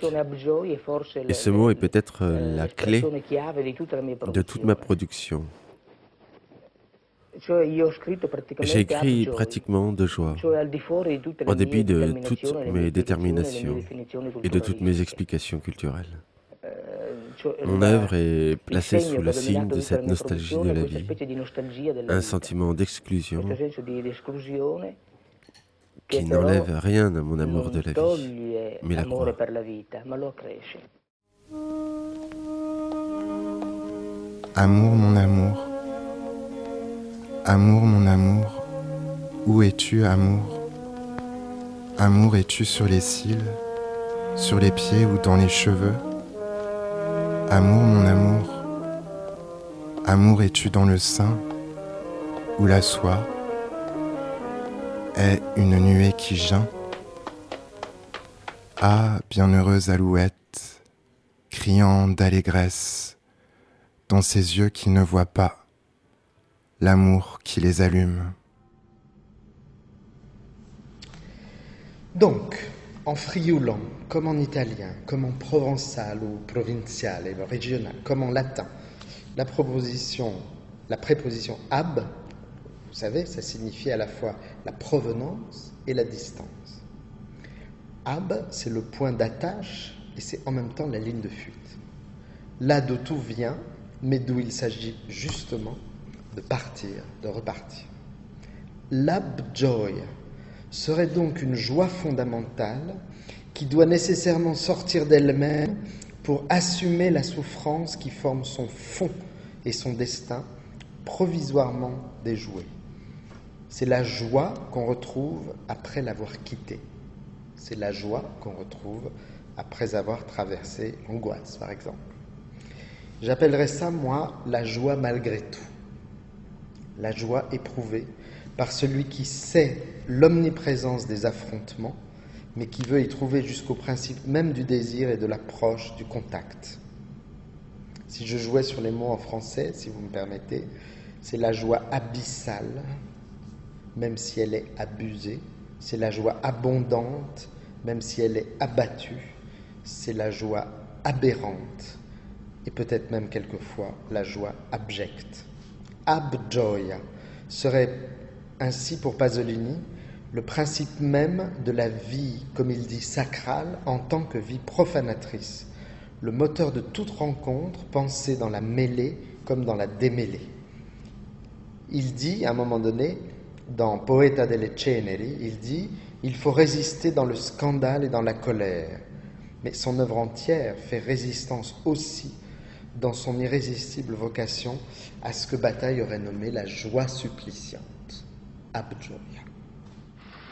À Versuta, un minuscule hameau perdu dans les champs, j'ai fait souffrir Pina plus qu'il n'était nécessaire. Souvent, Pina, qui habitait à moins de cent mètres dans la famille de sa sœur, venait nous retrouver apportant son violon. Un soir, je me tenais dans un coin de pénombre près de la cheminée avec Gianni sur les genoux. Elle arriva. J'écoutais chacun de ses pas, chacune de ses paroles, alors qu'à l'étage supérieur, elle s'entretenait avec ma mère. Gianni était superbe, avec ses joues rougies par le feu de la cheminée et ses yeux qui me regardaient consciemment. Ce soir-là, J'avais inventé avec lui un jeu qui consistait à nous regarder dans les yeux sans sourire. J'étais complètement pris par l'essence. Et voici que j'entendis un, deux accords de la chaconne. C'étaient ceux de la quatorzième variation, plaintive, déchirante, pareille à une voix humaine. Pina m'appelait. Continuais à regarder dans les yeux le garçon et à le serrer contre ma poitrine.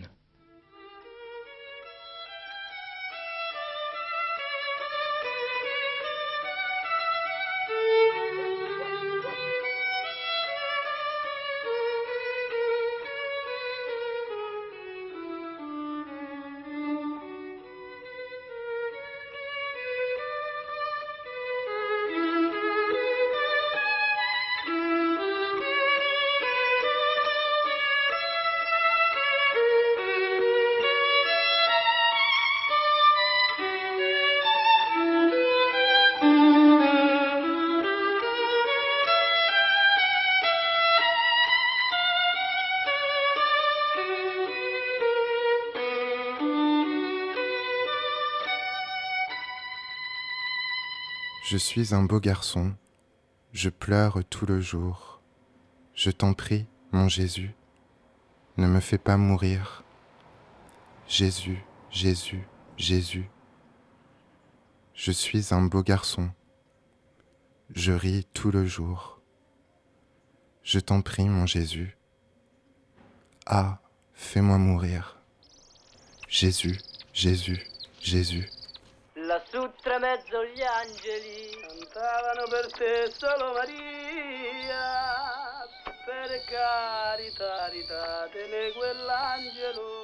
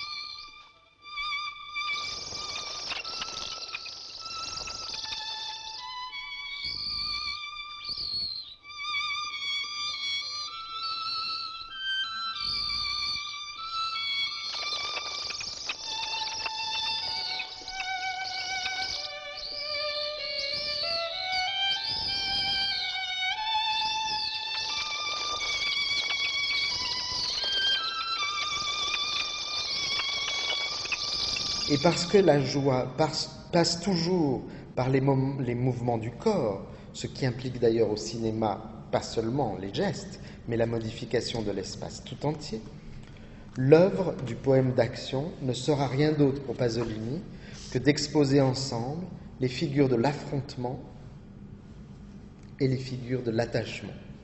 Si faire du cinéma, ce n'est rien d'autre que composer un poème d'action, alors celui-ci ne fera rien d'autre que faire danser les conflits, une chorégraphie, euh, des conflits, c'est-à-dire exposer l'affrontement en, en tant que dialectique de désir et forme ultime de beauté. Il suffit euh, de remarquer l'importance des scènes de rix, de combats singuliers, les affrontements entre des êtres proches dans le cinéma de Pasolini. Les plus célèbres se trouvent dans Acatone, 1961, Mamma Roma, 62, Uccelacci et Uccellini en 1965, Ediporé en 1967, mais aussi plus tard dans les Racconti di Canterbury 1971 ou dans Il fiore delle mille e una notte en 1973.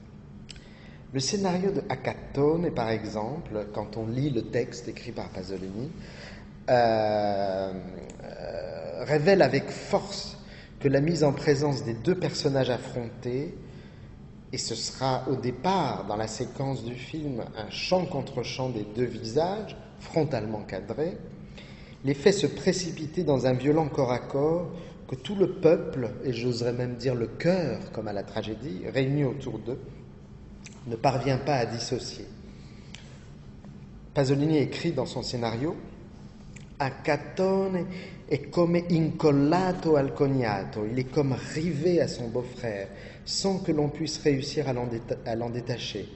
Et c'est ainsi que les deux restent attachés comme formant un seul corps, i due restano attaccati come un corpo solo, en grondant comme des bêtes, résistant aux arrachements par quoi les voisins tentent de les séparer.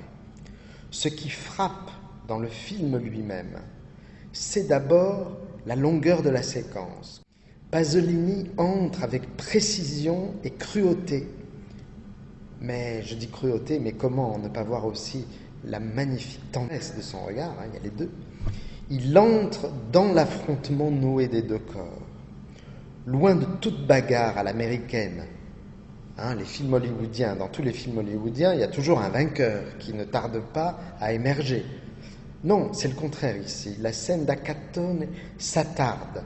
Il n'y a pas de vainqueur. Elle s'attarde sur les moments où le combat, pratiquement, produit sa propre immobilisation. Hein, à Hollywood, les, com- les combats, c'est du mouvement.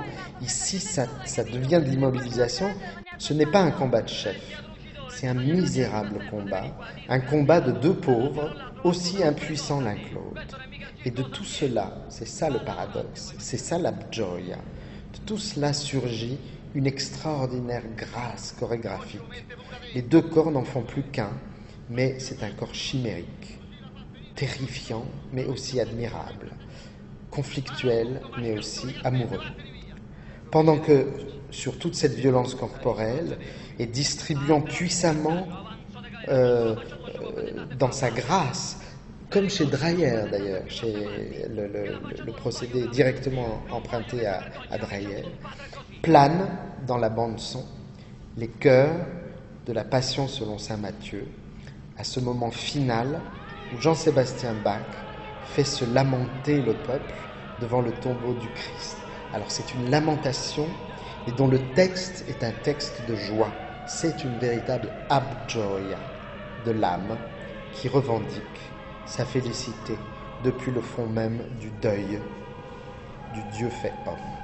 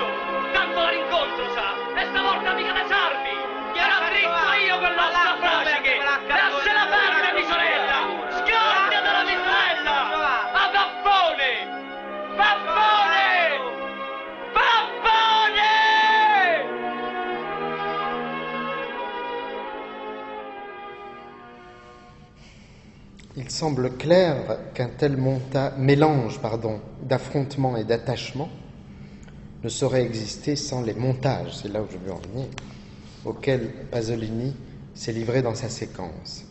Montage des corps, dans les indications de jeu qui président à la scène. Il faut combattre sans se lâcher.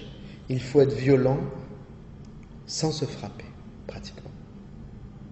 Deuxièmement, montage des espaces. Je veux dire le contraste tellement puissant entre la rue populaire, hein, dans le scénario de Pasolini, le, lieu est nommé Spiazzo Miserabile, c'est-à-dire une étendue misérable. Alors vous avez cette, ce- ce- cette étendue misérable en bas, et si j'ose dire en haut, mais je parle du son, la nappe orchestrale l'étendue orchestrale qui fait chanter cette bagarre comme une symphonie, comme une messe, comme une euh, je ne sais pas quoi, comme une passion. Troisièmement, le montage des temps, des temporalités, puisque le mendiant qui se bat au présent devient, par la musique de sa lutte, la beauté de ses gestes, mais évidemment ce recours à la musique, genre Breyer, une figure de ce que Pasolini appelle le passé sacral. Exactement comme dans la ricotta, le figurant meurt dans le présent du tournage en offrant une figure christique dans le passé de l'iconographie. Alors on peut revenir à l'image proposée par Giuseppe Zigaena quand il parlait du cinéma pasolinien au cœur de la réalité. On peut considérer le montage, qui est cette opération formelle par excellence, mais rythmique aussi, eh bien on peut dire le montage c'est ça le cœur. C'est le cœur de ce qui nous fait aller euh, de, coup à contre-coup, de coup à silence, de, désir à deuil, euh, de joie à angoisse. Ce cœur qui fait battre tout film vivant comme un poème d'action. Que le cinéma atteigne le cœur en se donnant comme montage de la réalité, c'est ce qui apparaît clairement dans plusieurs textes de Pasolini, qui cherche à élaborer la notion de ce que Pasolini appelle le montage rythmique, qui dépasse toute opération strictement sémiologique pour mettre en œuvre une véritable puissance d'ordre phénoménologique, et ce n'est pas mon vocabulaire, c'est vraiment celui de Pasolini, il le dit exactement comme ça, qui est la puissance même de l'affrontement des plans. Pourquoi ce type de montage est-il plus fécond et nécessaire euh, qu'un autre? Parce qu'il réussit à faire jouer ensemble euh, trois paradigmes fondamentaux pour Pasolini, qui sont d'ailleurs des, paradigmes qu'il a trouvés déjà très jeune dans la lecture de Auerbach, qui sont la mimésis, c'est-à-dire le cinéma comme enregistrement de la réalité, la figura, c'est-à-dire le cinéma comme opération formelle et signifiante, et la passio, c'est-à-dire le cinéma comme mise en œuvre des gestes et des affects humains. En ce sens, le montage n'est pas seulement envisagé par Pasolini sous l'angle d'un procédé de construction, mais encore sous celui d'une sorte de phénoménologie de la contagion, une sorte de contamination d'un élément à l'autre ou d'une dimension expressive à une autre, en sorte que quelque chose, dit Pasolini, puisse se passer, se passer, survenir. Si je joue sur les mots encore en français, quelque chose qui survient et quelque chose en même temps qui se souvient, qui se souvient, qui a rapport avec la mémoire, en même temps qu'il a rapport avec l'événement.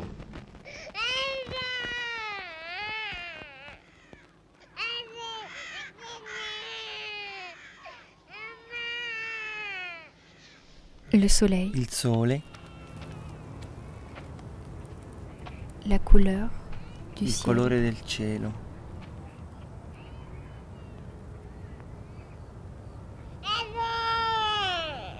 La nemica dolcezza. Cette hostile douceur.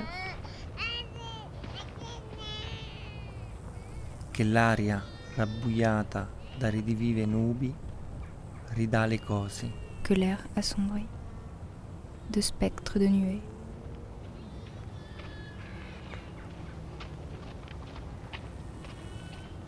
tutto accade come una passata ora del mio esistere. Tout se passe come une heure résolue de ma vie. Il passato Mon passé. è quello che ebbi per destino. Tel que me l'a assigné le Nient'altro che vuoto sconsolato e sconsolante.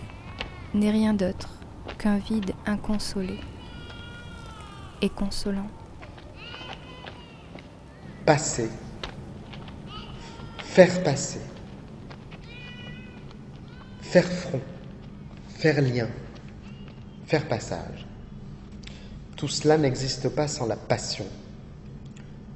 Comme il n'est pas de passion sans passage d'ailleurs, c'est-à-dire sans intervalle, sans fraction, sans fracture ou sans élément interne. Affrontement interne que suppose tout affect et tout geste expressif.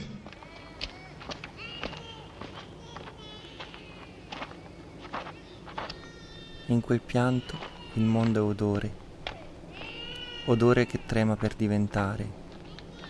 Et en ces pleurs, le monde est une odeur.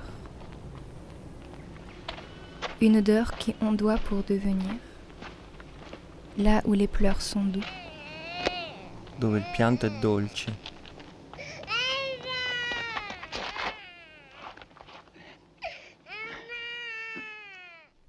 Materia d'espressione. expression, Tono. nuance. Su, non piangere, non piangere. Pasolini parle de son montage dans ces termes. Il dit Je fractionne l'action en de nombreuses séquences brèves, gros plans, plans américains, plans d'ensemble, c'est-à-dire que je recueille chaque expression et chaque geste, pourrait-on dire en un seul plan. Mais ce plan lui-même n'est fait que de conflits, de fractures et des passages qui le font tenir, exactement comme la diastole et la systole fait battre un cœur, exactement comme la joie et l'angoisse mêlées font vivre la gioia du poète.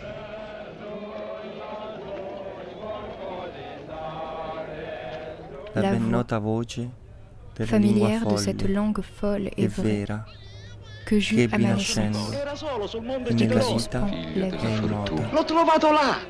Piangeva, piangeva. L'ho preso pensando che tu... Dammelo, bestia, dammelo!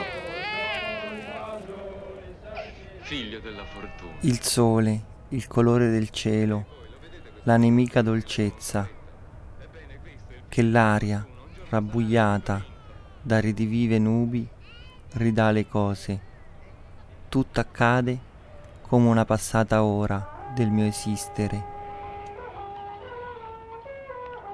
C'est donc sur un plan fondamental, anthropologique en quelque sorte, que Pasolini considère le montage et, partant, le cinéma tout entier comme ce qu'il appelle une archaïca forza, une force archaïque qui concerne le lien et l'affrontement au réel. Il est significatif que Pasolini, dans cette veine anthropologique, ait parlé comme d'un certain rapport vital à la mort elle-même. Nient'altro che vuoto sconsolato e consolante.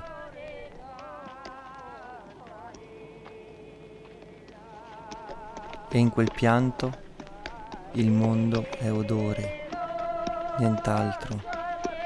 Viole, prati, Le montage rythmique, selon lui, musicalise exactement notre affrontement à la mort. De même que la mort telle qu'imaginée par lui, je cite, accomplit elle-même un fulgurant montage. Mais penser ainsi, c'est faire du cinéma une œuvre non seulement d'abgioia, mais aussi de survivance. Il écrit, en pratique le cinéma, c'est comme une vie après la mort, et telle est la façon par laquelle une vie devient histoire. On revient là exactement à ce qu'on entendait dans la scène d'Acatone, le lamento de Jean-Sébastien Bach, que l'on entend rythmer l'affrontement des deux sous-prolétaires. Le modèle du poème d'action, en fait, en fin de compte, ça serait le traînos, le traîne antique, l'éloge funèbre, la lamentation sur le mort, conçu comme remontage poétisé et musicalisé de la vie du défunt. Alors j'explique pourquoi, enfin Pasolini va lui-même expliquer pourquoi il voit la mort comme un montage. Je cite, c'est un texte intitulé euh, Signe vivant et poète mort. Il écrit Dès que quelqu'un est mort, une rapide synthèse de sa vie, à peine conclue, se réalise. Des milliards d'actes, d'expressions, sons, voix, paroles tombent dans le néant quelques dizaines ou centaines survivent, et quelques-unes de ces phrases résistent comme par miracle, s'inscrivent dans la mémoire, donc des autres, des survivants, comme des épigraphes, et elles restent suspendues dans la lumière d'un matin, dans les douces ténèbres d'une soirée, la femme et les amis pleurent en se rappelant. Dans un film, ce sont ces phrases-là qui restent. Donc le film comme lamentation et la mort comme montage. Odore che trema per diventare, qua dove il pianto è dolce, materia d'espressione, tono. Regina! Regina, guarda! Il re, il re! Regina! Il re! Il re, il re!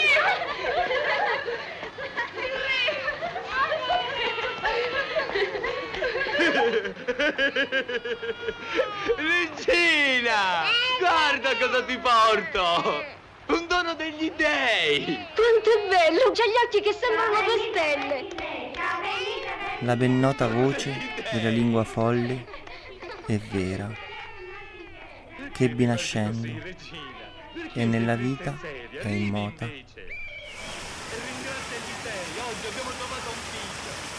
Dammelo qua. Ma come lo tieni? Vuoi farla morire questa povera creatura? Senza nemmeno un po' di garbo, un po' di buone maniere. Vieni qui, piedini gonfi miei, piccolo e tipo. Figlio, figlio.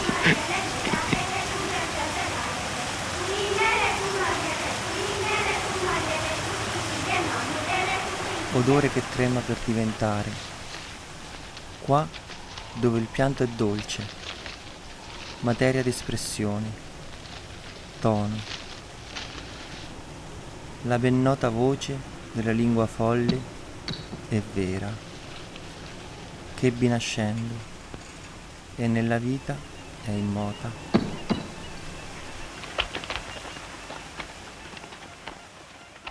Il est clair en tout cas qu'une telle dialectique sous-tend le rapport construit par Pasolini entre euh, ses histoires, ses fables, ses poésies, ses pièces autobiographiques ou mythologiques, et l'histoire, l'histoire elle-même, la grande histoire, l'histoire des peuples.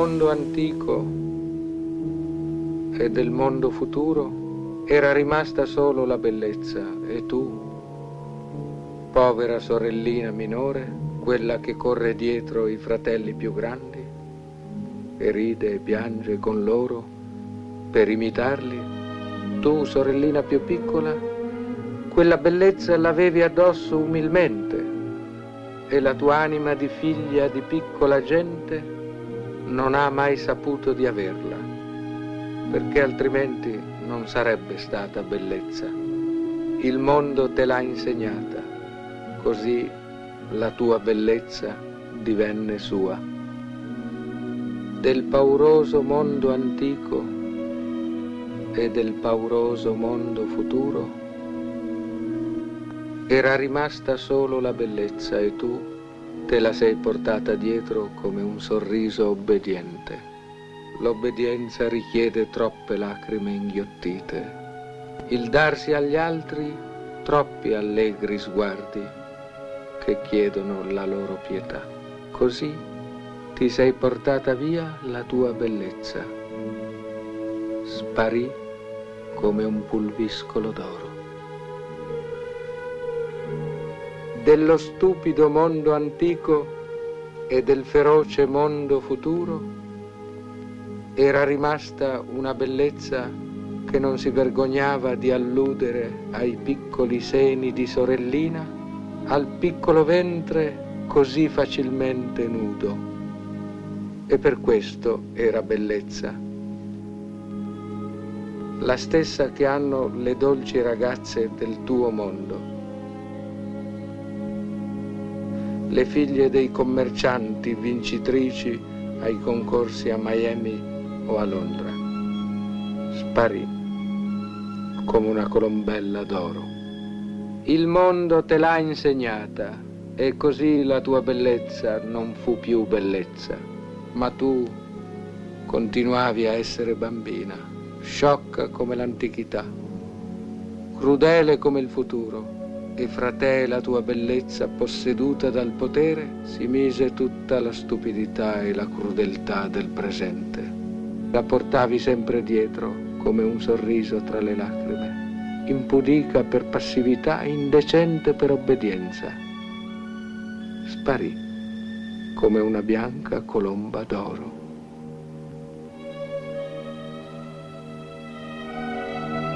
La tua bellezza sopravvissuta dal mondo antico, richiesta dal mondo futuro, posseduta dal mondo presente, divenne un male mortale.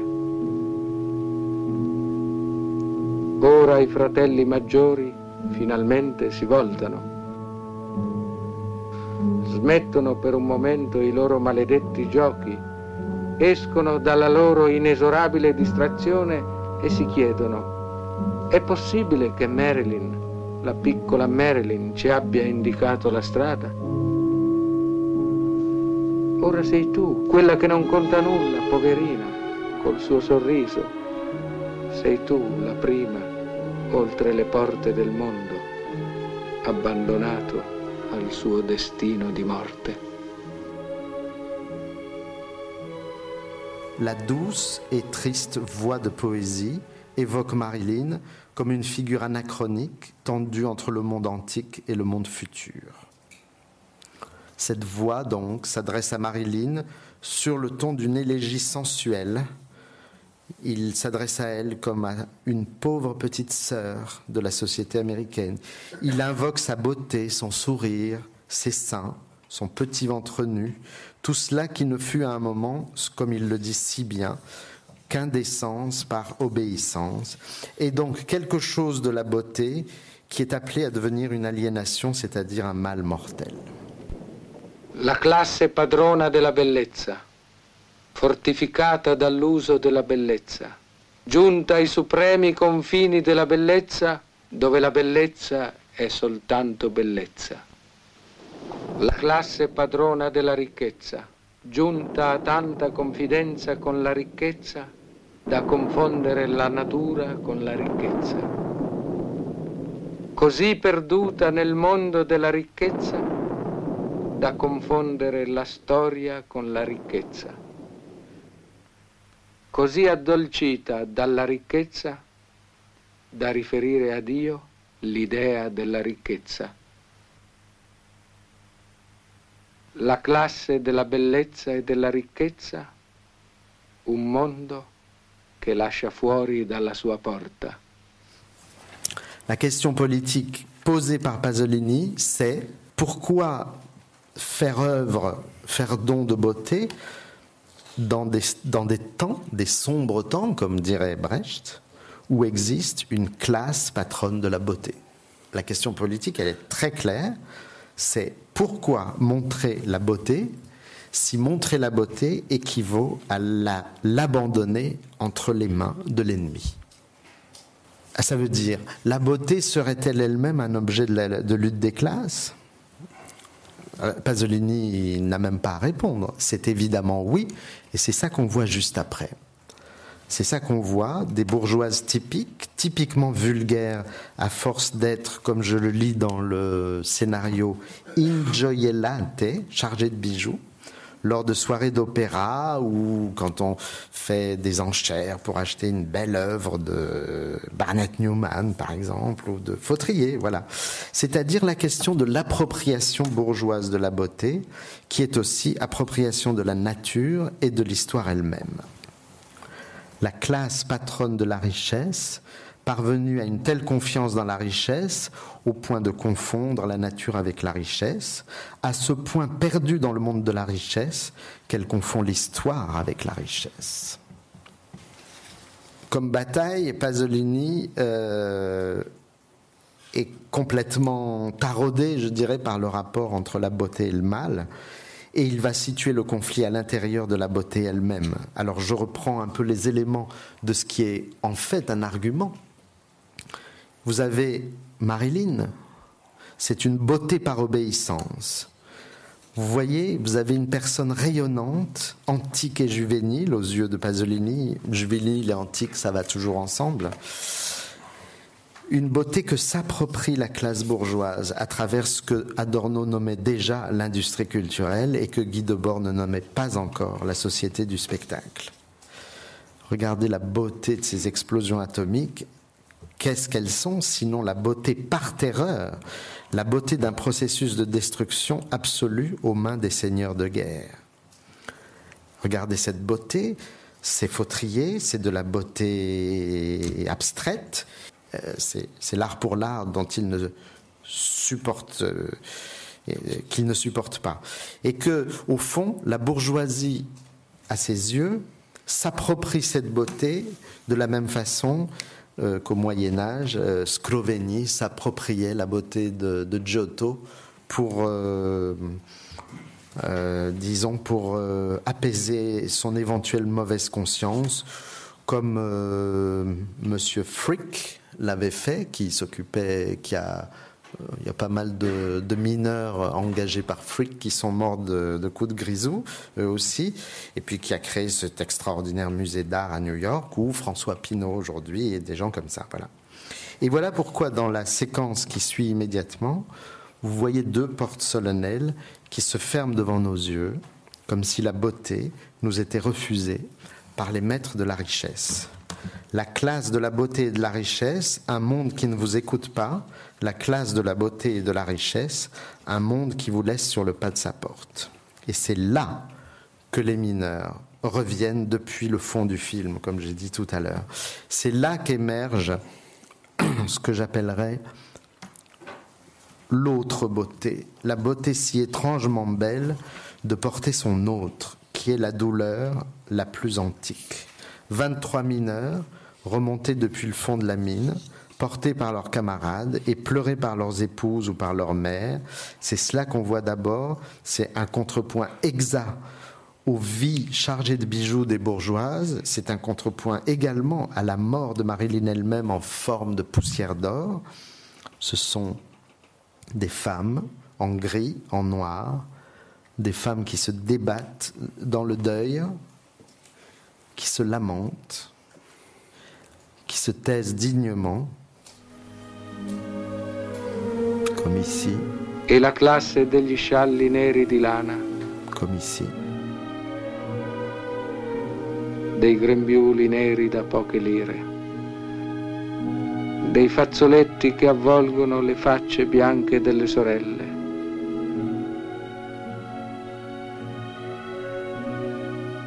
Delle attese cristiane dei silenzi fratelli del fango e del grigiore dei giorni del pianto.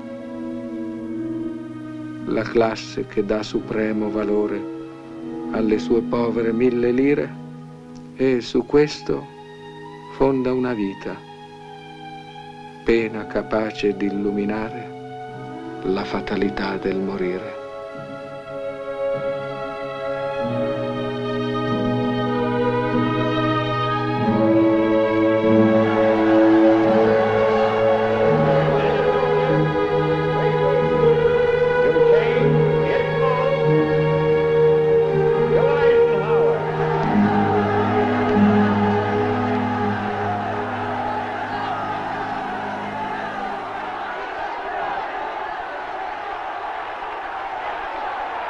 Gioia dell'americano che si sente uguale a un altro milione di americani nell'amore per la democrazia.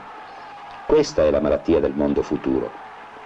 Quando il mondo classico sarà esaurito, quando saranno morti tutti i contadini e tutti gli artigiani, quando l'industria avrà reso inarrestabile il ciclo della produzione e del consumo, allora la nostra storia sarà finita.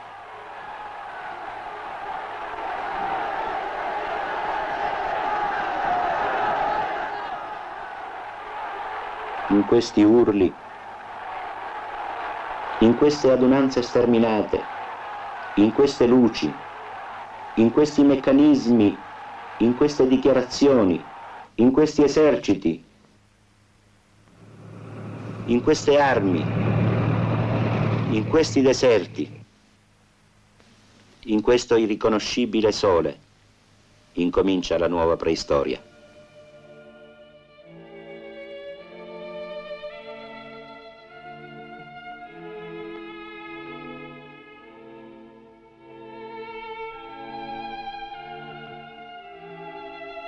Je ne regrette pas une réalité, mais sa valeur.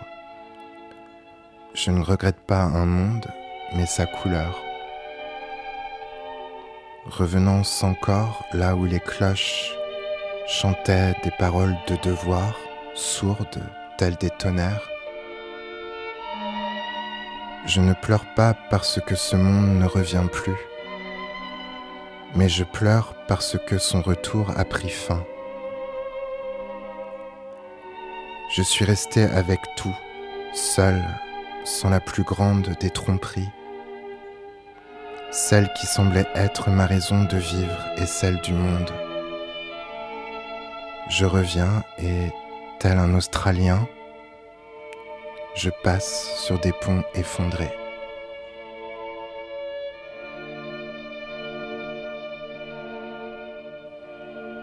On en aurait pleuré? Oui tant cela n'était fait que pour pleurer. Fallait-il pleurer? Tout cela n'était fait que pour pleurer. On en aurait pleuré? Oui, tant cela n'était fait que pour pleurer. Pour pleurer seulement. Pour en pleurer, il aurait fallu que tout était fait pour pleurer. Pour pleurer tant cela était fait pour. Pleurer qu'il n'y aurait eu rien d'autre que cela tant cela été fait pour. Tant cela n'était qu'à pleurer. Seulement. Tout y portait. Oui. Tout portait à ce que cela ne soit fait que pour pleurer cela n'aura pas été fait autrement que pour que tout y porte, que tout porte à pleurer. Tant cela n'a jamais été fait que pour pleurer, et que pleurer c'était le faire seul. Oui, on en aura pleuré, on l'aurait peut-être bien fait, on l'aurait fait avec tout ce qui porte à pleurer avec le fait que c'est à pleurer seulement qu'on pleure. Oui, on aurait pleuré. Il aurait fallu pleurer. Oui. Tout cela n'était fait que pour qu'on en pleure, et qu'on en pleure mal. C'était à pleurer. C'était à en pleurer tellement qu'on en aurait pleuré. Et on en aura pleuré tant cela n'était fait que pour pleurer. On en aura pleuré de pleurer. On en aurait pleuré, cela n'aurait pas été suffisant à faire qu'on pleure. Tant cela n'aura jamais été qu'on pleure et qu'on pleure mal.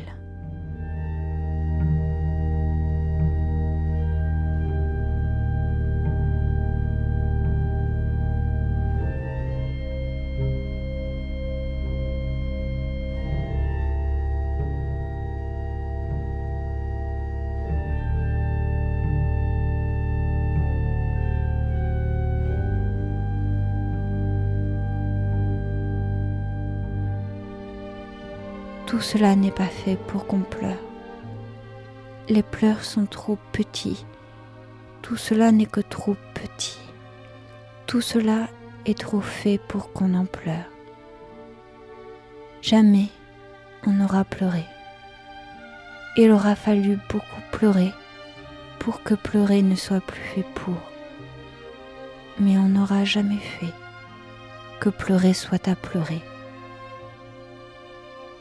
on n'aura jamais fait pour que pleurer ne soit que pleurer, et qu'il n'y ait rien d'autre que pleurer, que pleurer soit tout. C'est à pleurer, oui, c'est à pleurer qu'on y arrive si peu, si mal. Pas du tout. On n'aura pas du tout pleuré. On en aurait pleuré, on aurait été ensemble.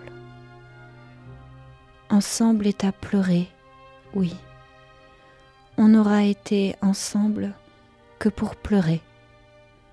On aura été ensemble pour que pleurer soit encore pleurer.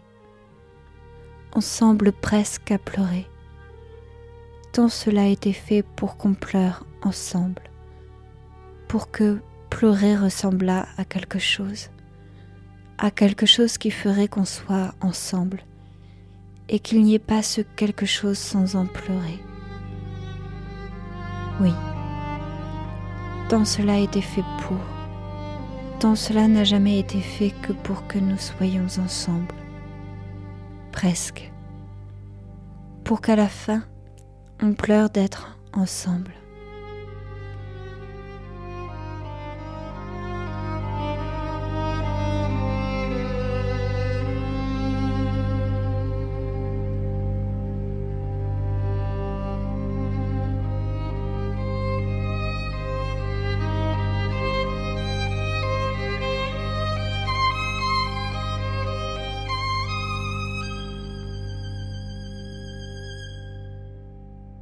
On aura été ensemble.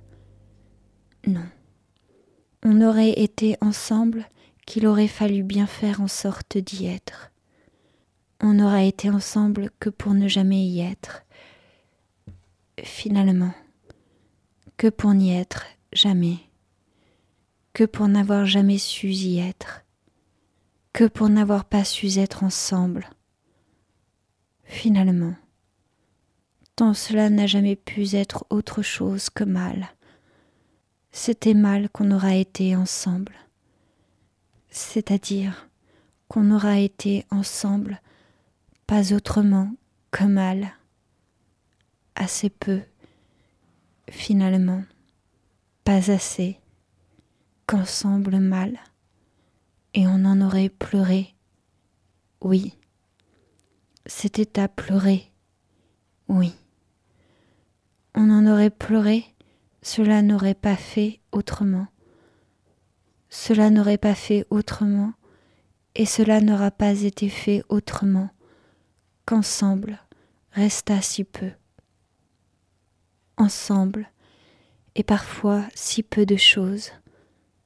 Cela n'aura pas fait autrement qu'on ne soit finalement jamais.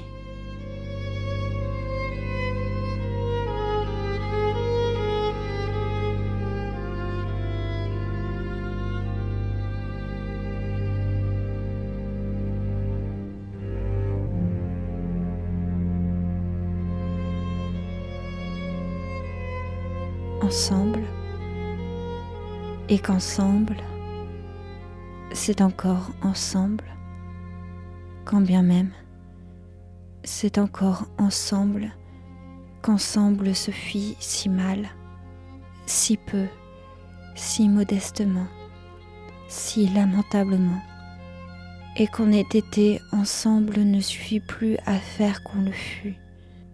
Finalement, qu'on ait été ensemble ne maintient pas qu'on pourra encore l'être. Finalement, qu'à la fin on eût été ensemble n'aura jamais pu faire qu'on l'eût été autrement. On n'aura jamais été qu'autrement l'un avec l'autre, que mal, que moindre, que pas assez, que pas du tout. Tant cela a été fait cela était pourtant fait pour qu'on le fût autrement que mal, autrement que moindre, autrement que pas assez, autrement que pas du tout. C'est entièrement qu'on aura été ensemble et on l'aura été insuffisamment. Qu'insuffisamment, c'est à pleurer, et pleurer changerait-il? Oui. Non. On aurait pleuré, mais ceci ne prouve pas plus et ne porte pas plus à dire et ne porte pas plus à croire. on aura été ensemble en fin de compte. Finalement, c'est à pleurer. Finalement, ne dis pas davantage qu'il aura fallu beaucoup compter pour en finir, et que compter c'était déjà finir. Finalement, qu'ensemble tout porta à en finir, qu'ensemble n'aura pas été autrement possible qu'en comptant, que c'est en comptant que tout commença par finir, que, jusqu'aux larmes et aux pleurs, on aura compté, et on les aura comptés et pesé les larmes, les pleurs, pour qu'on en finisse d'être ensemble. Même si ensemble n'a été que moindre, que peu, il n'y avait plus personne à vouloir que ce fût mal, moindre, peu, pas assez, mal encore, quand bien même. Quand bien même il n'y aurait plus personne à le vouloir, on aura été ensemble finalement, même seul, encore. Seul, c'était encore être ensemble parce que nous l'avions voulu, parce que nous ne pouvions que le vouloir, et nous avons beaucoup voulu. Seul. Et pleurer donnerait-il le change à ce que nous avions été si mal, si moindre, si peu ensemble Que non.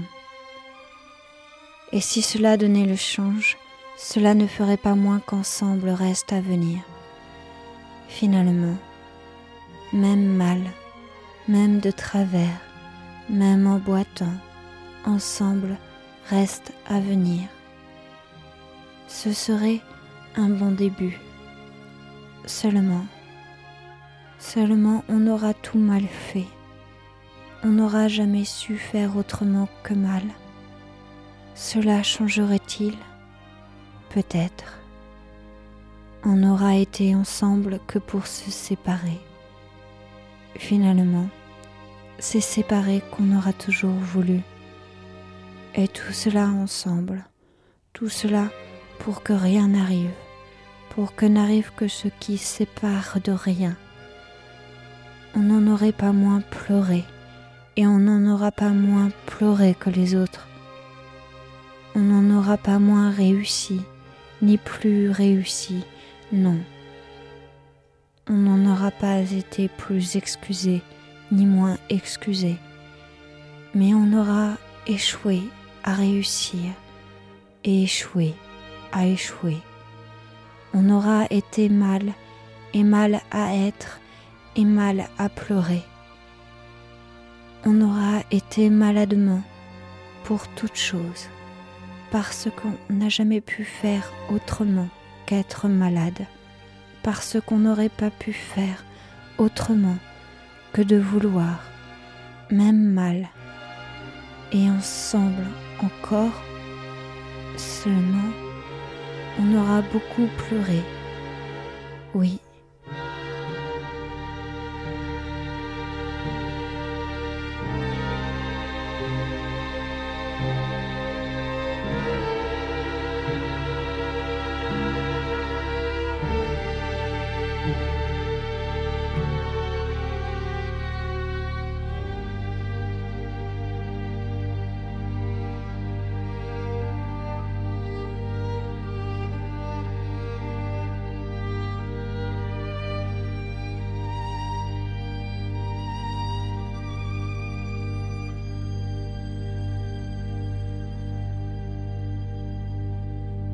Et ensemble, encore, seulement, on aura beaucoup pleuré, oui.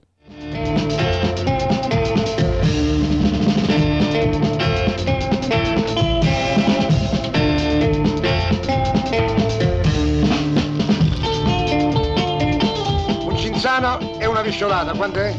1,70. Ah papà, questa non c'è sta. Vai, vai, vatti a pigliare la visciolata, va.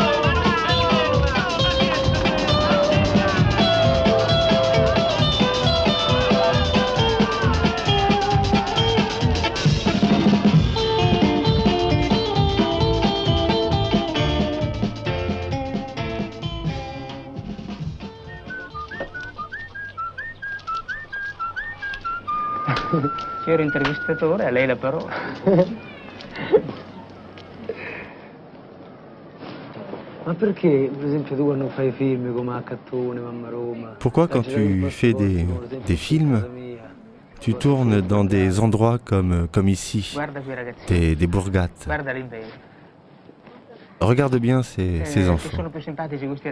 Tu préfères eh, ces enfants-là ou bien ceux que tu appelles fils à papa? A me mi sono più simpatici questi qua. Ceux-là. Beh, io ero un figlio di papà. Io sono stato Moi, malheureusement, stato un fils à papa. Un père officier, une mère Eh, institutrice. tanti J'ai passé mon enfance dans le Frioul. Eh, Puis, j'ai été à Rome. Et là, j'ai connu un monde que, que j'ignorais, le sous-prolétariat. Tu sais ce que c'est? Je ne sais pas. C'est le monde des gens qui, qui travaillent, là où il n'y a pas d'industrie.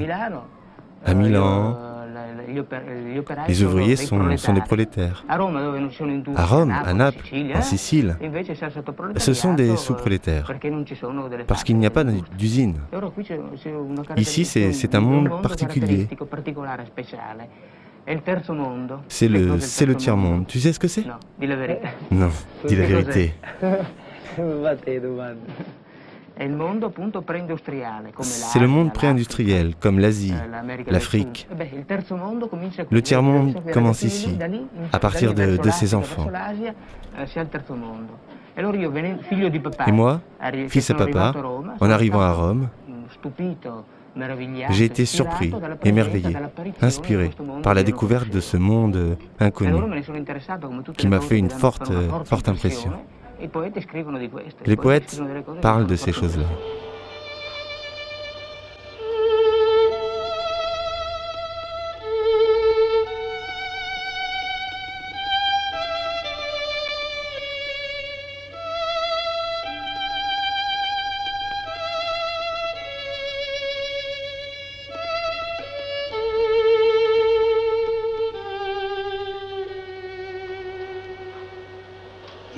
Io invece sono Inetto, di Ocenti Dodò e di Semplicetti Grazia.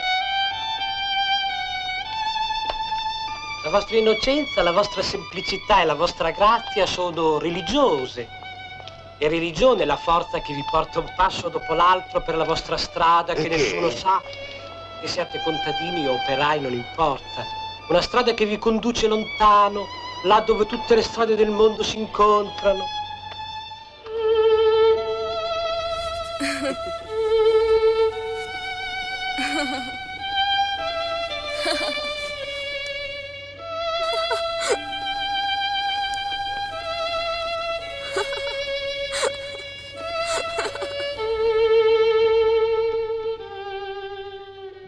Ninetto, c'est Nin- c'est Ninetto lui- lui-même. C'est-à-dire, c'est euh, comme Toto, un personnage complètement innocent. C'est l'innocence. L'innocent. Dans la vie, il vit. Il ne connaît pas la vie, il vit.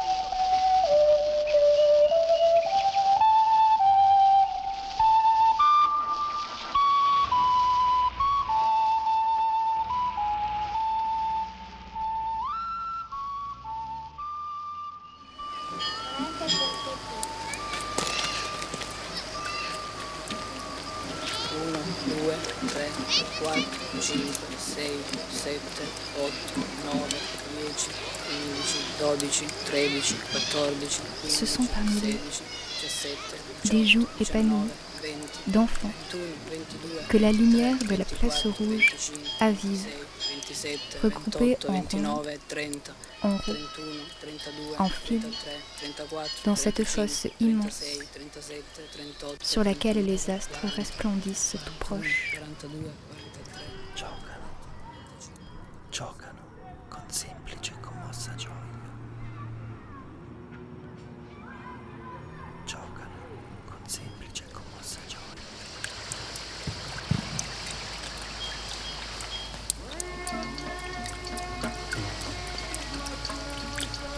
Migliaia e migliaia di felici gote, di ragazzi, la luce della piazza rossa accende.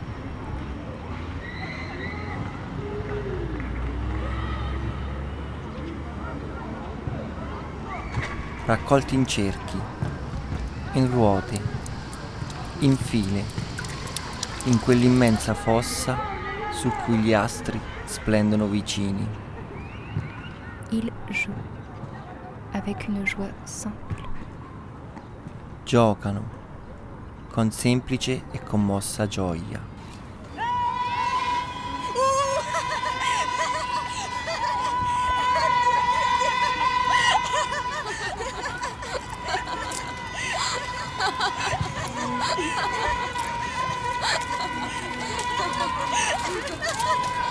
Sono questi i figli della fame, i figli della rivolta, i figli del sangue. Sono questi i figli dei pionieri che hanno solo lottato, degli eroi senza nomi. Des héros anonymes.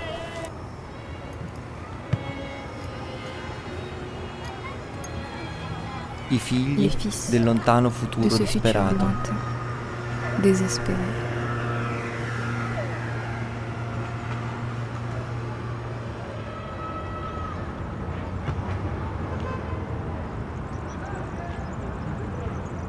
Poco più veste la loro gioventù, che il biondo capo, l'interna forza, il fuoco del pudore,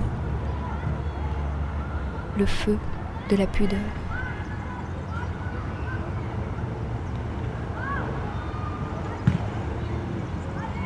per le enormi vie, gli enormi casamenti, stesi sopra il vuoto, jetés sur le vide. della città potente et sans forme. e senza forma.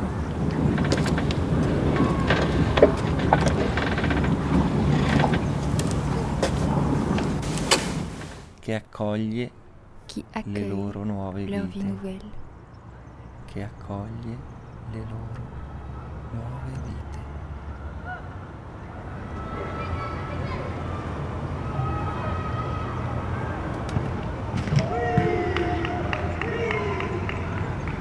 Eh, i sogni a volte insegnano male, Dunia, perché la verità intera non è mai in un solo sogno. La verità intera è in molti sogni.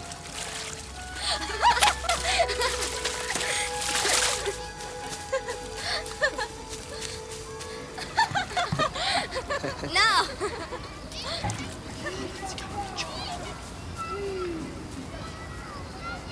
يا حمام يا مروح بلدك بتغني رايح واجي يا حمام يا مروح تررم يا حمام يا مروح بلدك بتغني.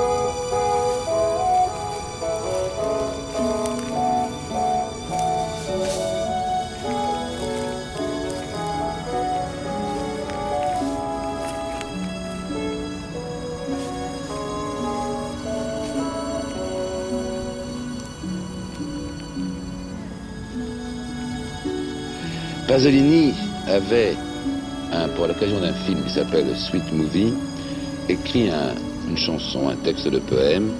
Ce texte de poème, tout à l'heure, Anna Pugnal va nous le chanter, mais je voudrais auparavant, Daniel Mesguich, si ça ne vous ennuie pas, que vous nous en lisiez la traduction. Et ça ne m'ennuie pas, au contraire.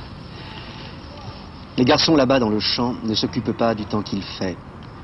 Ils se jettent dans le fleuve pour pêcher une médaille. Les garçons là-bas dans le champ donnent la chasse au fou. À pleine main, ils s'emparent de lui et s'en vont le brûler sur le rivage.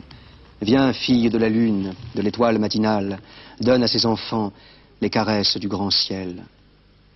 Les garçons là-bas dans le champ donnent la chasse aux bourgeois, les découpent en morceaux, ils fracassent les têtes de leurs ennemis et de leurs amis. Les garçons là-bas dans le champ cueillent des branches de romarin, ils se cachent derrière les puits pour surprendre les filles. Les garçons là-bas dans le champ donnent la chasse à un richard, lui arrachent ses dents en or et s'en vont les vendre au marché. Viens, fille de la lune, de l'étoile matinale, donne à ses enfants les caresses du grand ciel.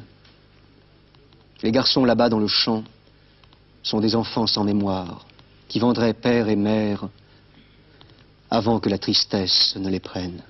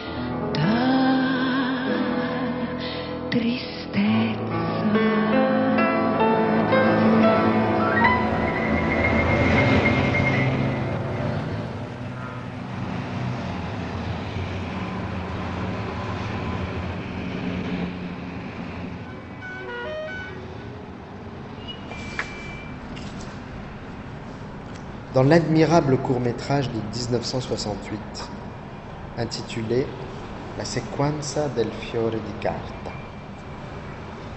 qui est un film construit rythmiquement euh, comme un contrepoint chorégraphique et visuel.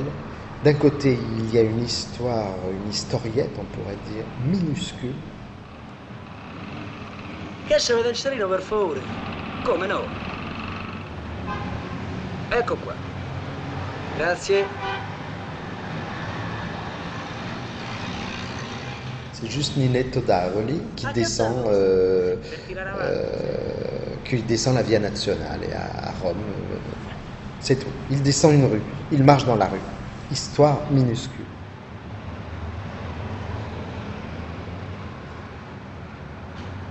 J'ose lever les yeux sur les cimes sèches des arbres. Je ne vois pas le Seigneur, mais sa lumière immense et qui toujours brille. Dans tout ce que je sais, mon cœur ne retient qu'une chose.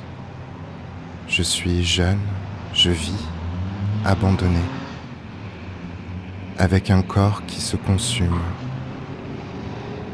Je reste un moment sur l'herbe, du rivage, parmi les arbres nus, puis je marche et m'en vais sous les nuages et vis avec ma jeunesse. Je regarde derrière moi et je pleure. Les villages pauvres, les nuages et le froment, la maison sombre, la fumée, les bicyclettes, les avions qui passent tels des tonnerres et les enfants les regardent. Une façon de rire qui vient du fond du cœur. Les yeux qui regardent alentour brûlent de curiosité sans honte aucune, de respect. Sans peur, je pleure un monde mort. Pourtant, moi qui le pleure, je ne suis pas mort. Si nous voulons aller de l'avant, il nous faut pleurer. Le temps qui ne reviendra plus et dire non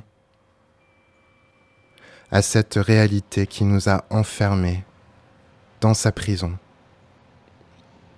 Ce sont les riches qui l'ont bâti, c'est-à-dire les ennemis de classe. Maintenant, ils sont en difficulté.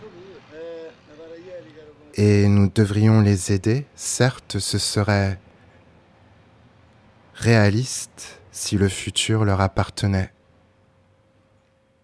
Mais ne serions-nous pas trop lucides? La lucidité du plaisir de mourir, croyant que leur réalité était celle de tout le futur. Il n'y aurait rien eu à redire si l'on allait ainsi, il aurait mieux valu les aider, baisser la tête, et les aider, baisser la tête, et dire aux travailleurs qui faire. La même force qui a ôté aux travailleurs la possibilité de sourire, sa spontanéité, le sourire de la résignation et de la révolte a ôté au monde tout désir de révolution, l'anxiété d'atteindre le bien-être le plus vite possible et beaucoup plus forte. Que Dieu, les fils les plus jeunes, des ouvriers avaient désormais des sourires bourgeois, honte d'eux-mêmes, des dignités qui rendent tristes, des conformismes, mieux enracinés que leur instinct, des habitudes faussement intellectuelles, des snobismes malheureux, liberté, concédé et devenu fébrile soif de possession. Comment transformer de l'intérieur la réalité bourgeoise avec l'apport de ces nouveaux ouvriers? Désormais, ce qui n'a pas été prévu survient, les riches deviendront moins riches, les pauvres plus pauvres, ils se regarderont de nouveau dans les yeux.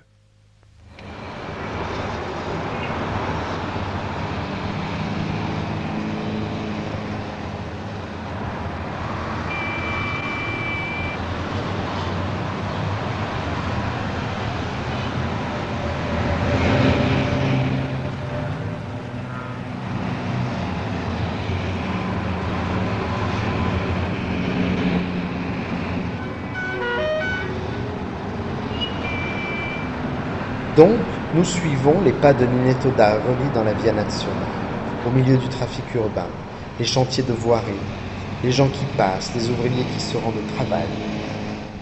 L'élément sacral aux yeux de Pasolini se concentre tout entier dans le corps, le sourire, la grâce, la gioia, la simple gioia fondamentale de Ninetto. Ninetto ne marche pas, Ninetto danse. Il ne vague pas à ses occupations, il rit à gorge déployée au monde qui s'ouvre autour de lui. Il n'utilise pas du tout la rue comme un axe de transport pour aller d'un point à un autre dans la ville, pas du tout. Il utilise la rue comme un outil de dérive, si je peux employer un terme situationniste, euh, et en tout cas à cette magnifique, ce magnifique désœuvrement de ragazzo. C'est comme un champ de rencontre possible, donc c'est un lieu d'attachement avec la population qui l'entoure, les ouvriers de la voirie, la jeune fille avec qui il échangera quelques baisers gratuits, la grande fleur de papier rouge qui surgit à un moment de son parcours, l'accompagne comme une auréole kitsch, mais aussi comme la palme d'un martyr de ce saint innocent.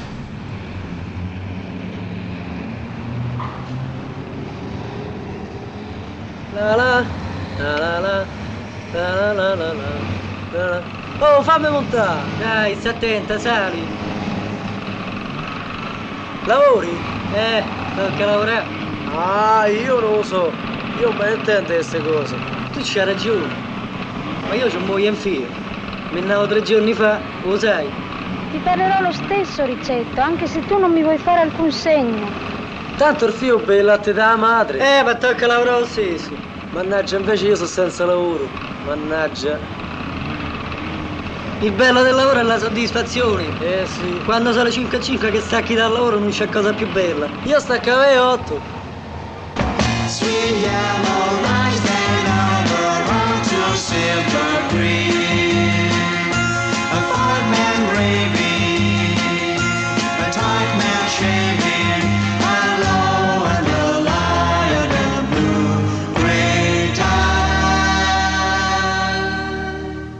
Embrasse-moi. Embrasse-moi. Non, non, non. Sei contenta, eh? Mais à ce paysage banal urbain, filmé en couleur, se voit contaminé et de plus en plus violemment par des images de guerre contemporaine en noir et blanc et de lutte politique. La Via Nazionale, alors, se surpeuple en quelque sorte, en surimpression multiple de tout un monde historique, n'offrant plus que la vision d'un lieu d'affrontement généralisé, de lâcher de bombes, de manifestation du pouvoir, de protestation réprimée. L'angoisse, l'horreur. La pure gioia de Ninetto se trouve donc infectée via le montage rythmique et les autres procédés de contagion visuelle par l'abgioia poétique et l'angustia, l'angoisse politique de Pasolini.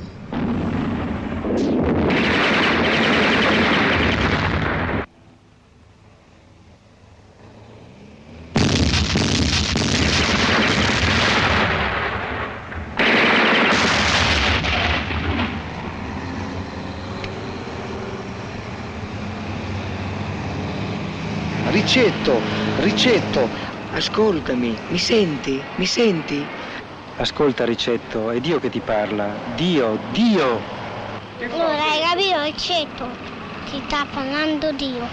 Mi ascolti adesso? No. Eppure ti parlo chiaro. Fammi un segno, un segno solo, e io capirò che vuoi ascoltarmi. Non mi senti? Sei sordo? Non hai orecchi per intendermi? La la, Il y a un extraordinaire dans ce film, un extraordinaire dialogue avec Dieu. Tout à coup, Dieu se met à parler sous des formes multiples de différentes voix. Il communique d'ailleurs grâce au fil électrique de la ligne d'autobus dans la Via Nazionale. Et dans ce dialogue, la question est de savoir comment être innocent dans un monde où il est vital de manifester sa volonté politique contre les forces de la tyrannie. Or, Dieu, dans ce texte, finit par admettre lui-même qu'il est complètement fourvoyé, qu'il est en pleine aporie. È vero, tu sei innocente e chi innocente non sa e chi non sa non vuole. Ma io che sono il tuo Dio ti ordino di sapere e di volere.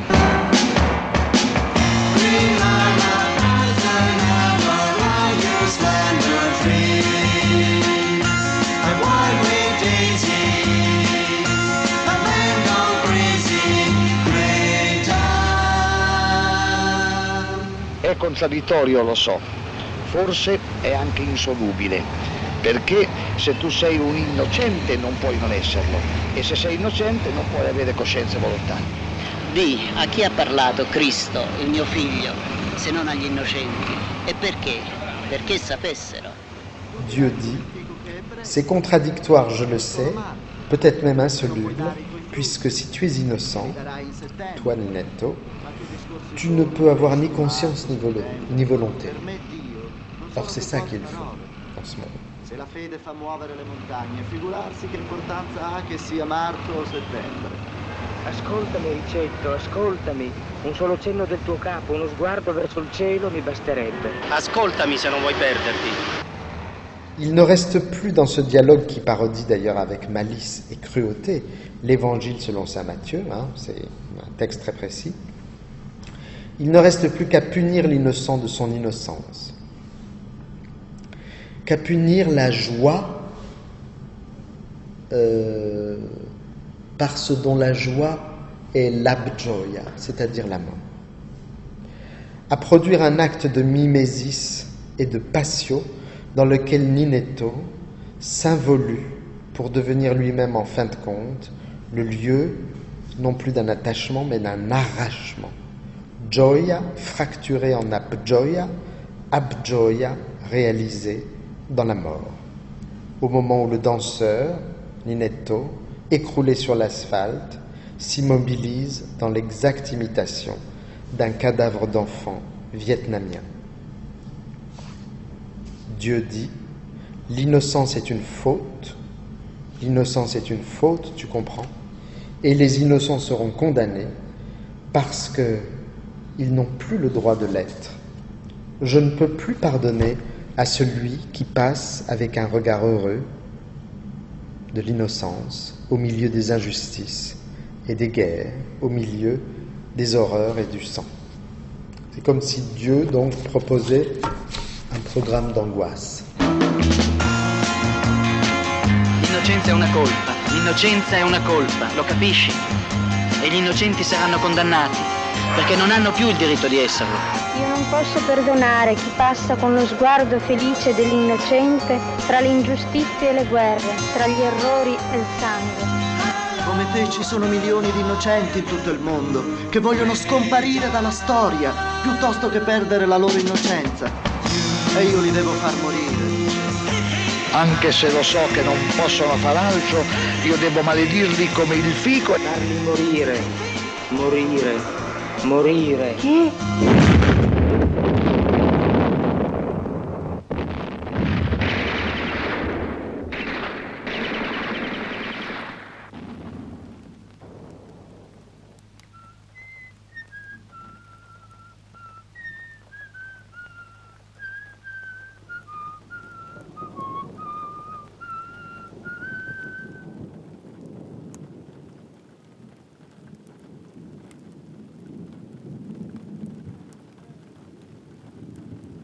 Quant au futur, écoute. Ces fils fascistes feront voile vers les mondes d'une nouvelle préhistoire. Je serai là, tel celui qui rêve son châtiment, au bord de la mer où la vie recommence. Seul, ou presque, sur le vieux littoral, parmi les ruines d'anciennes civilisations, Ravenne, Ostie ou Bombay, c'est pareil. Avec des dieux décrépits, de vieux problèmes comme la lutte de classe, qui se dissolvent. Comme un partisan mort avant mai 45, je commencerai peu à peu à me décomposer. Dans la lumière déchirante de cette mer, poète et citoyen oublié.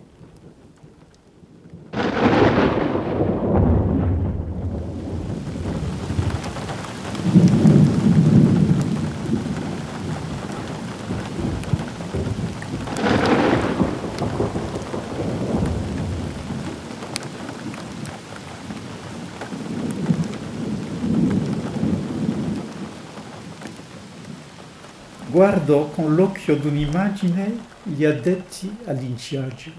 Je regarde, sage comme une image, les, préposés au lanciage.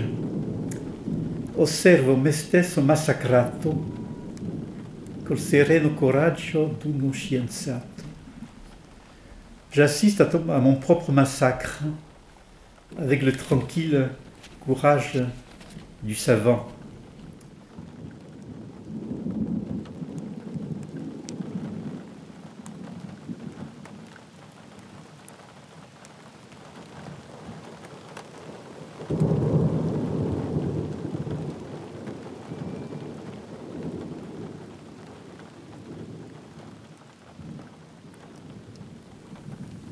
La persécution vis-à-vis des Pasolini s'est déchaînée après le 55.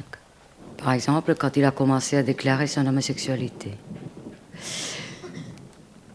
Il a risqué d'être tué par les fascistes inscrits au parti MSI. Trois fois. Trois fois. Et les noms des gens qui voulaient les tuer, c'est des noms très fameux, même maintenant, auxquels sont liés tous les plus grands crimes du pays. Puis il a eu un autre rapport avec le fascisme, un rapport touristique peut-être, sur lequel on n'insiste pas, nous. Ces trois ou quatre personnes qui en Italie se battent. On n'insiste pas, simplement on l'expose de temps en temps s'il y a quelqu'un qui veut le comprendre. Oui, Corriere della Sera lui donnait beaucoup de pouvoir et aussi une licence de les tuer. Il est évident, non? Ça ne fait pas un pli. À ce moment-là, c'était le moment où il parlait du nouveau fascisme. On l'a abandonné. Le PCI l'a complètement abandonné.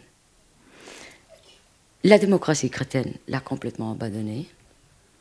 Et il criait encore plus fort. Mais il était complètement seul. Et au plus, on pensait qu'il était fou. Qu'il était fou. Un pauvre dingue. Le 29 mois d'octobre, des communistes ont tué un fasciste, un gars qui s'appelait Zicchieri. Almirante a tout de suite parlé dans une place qui s'appelle Piazza Sant'Apostoli en demandant en échange une tête. Pendant deux jours, il y a eu un des plus grands raids, je ne sais pas comment on dit ça, de, de, de la chasse à la destruction, à la, à- aux assassinats, aux incendies des fascistes, que Rome puisse avoir le souvenir. Et un autre rapport, Pierre Paul a eu. La place du 500, celle-là dans laquelle il s'est trouvé tout au hasard ce soir. Et tout au hasard, je te le dis, moi. Parce que je suis restée avec lui jusqu'à 6 heures de l'après-midi. C'est le quartier, un des quartiers généraux du mouvement fasciste qui nourrit la prostitution masculine. Là, il y a une petite maison de Stefano delle Chiaie en plus.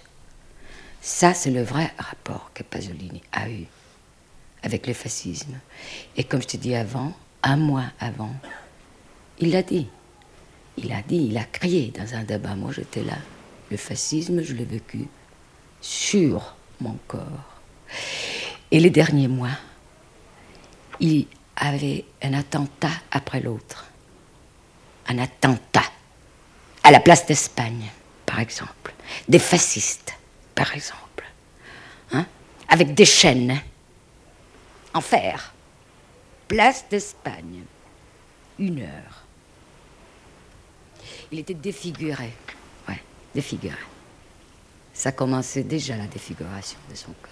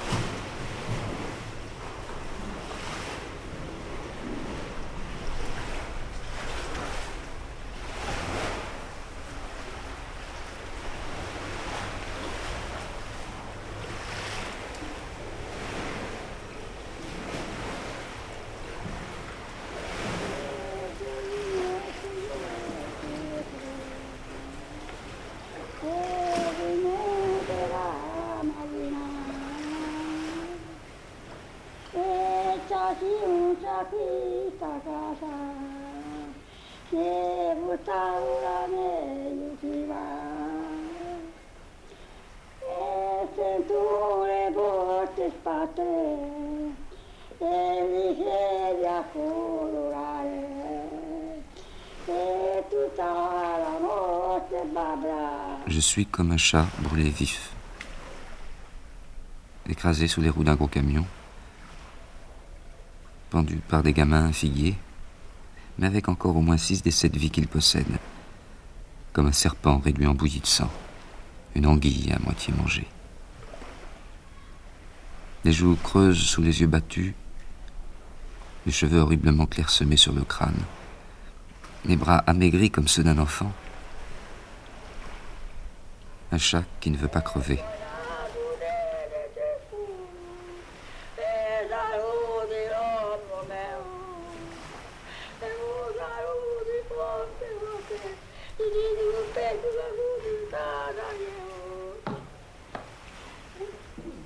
La mort, ce n'est pas de ne pas pouvoir se comprendre, mais de ne plus pouvoir être compris.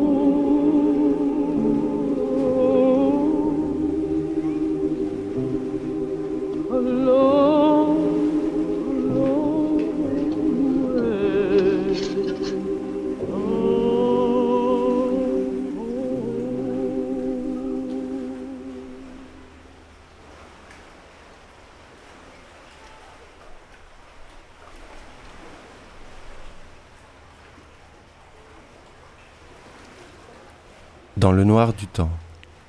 Une nuit radiophonique proposée par Radio Grenouille. Une émission en partenariat avec l'Institut national de l'audiovisuel, s'inscrivant dans le cycle Pasolini. La force scandaleuse du passé, du 14 mai au 8 juillet à Marseille. Avec la participation d'Amandine André, Manuel Schiavoni, Nicolas Guimbard et José Guidi. Documents sonores, deux conférences de Georges Didier Huberman, Abjoy, Danser la peur et le conflit, Images, poésie, politique.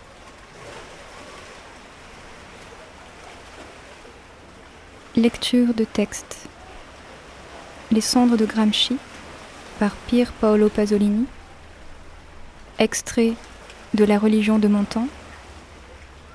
Extrait de La nouvelle jeunesse, poème frioulant. Extrait de Spectre de Marx de Derrida. Et lecture intégrale Les pourpleurés d'Amandine André.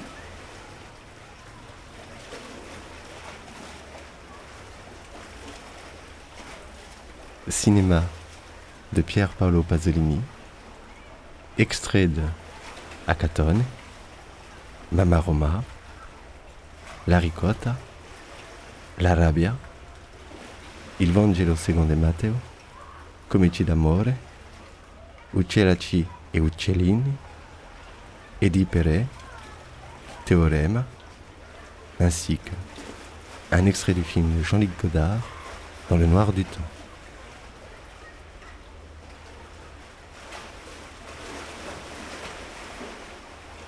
Extrait des archives INA. Qui je suis de Pier Paolo Pasolini avec Georges Clémenti, 1998. Cinéaste de notre temps, 1966. Atelier de création radiophonique Pier Paolo Pasolini, passé présent Pasolini, 1996. Pour le cinéma, 1974. Vivre et encore plus, 1976. Variance, 1969. Aller au cinéma, 1969. Un siècle d'écrivain, 1998. Et enfin, L'invité du jeudi, 1980.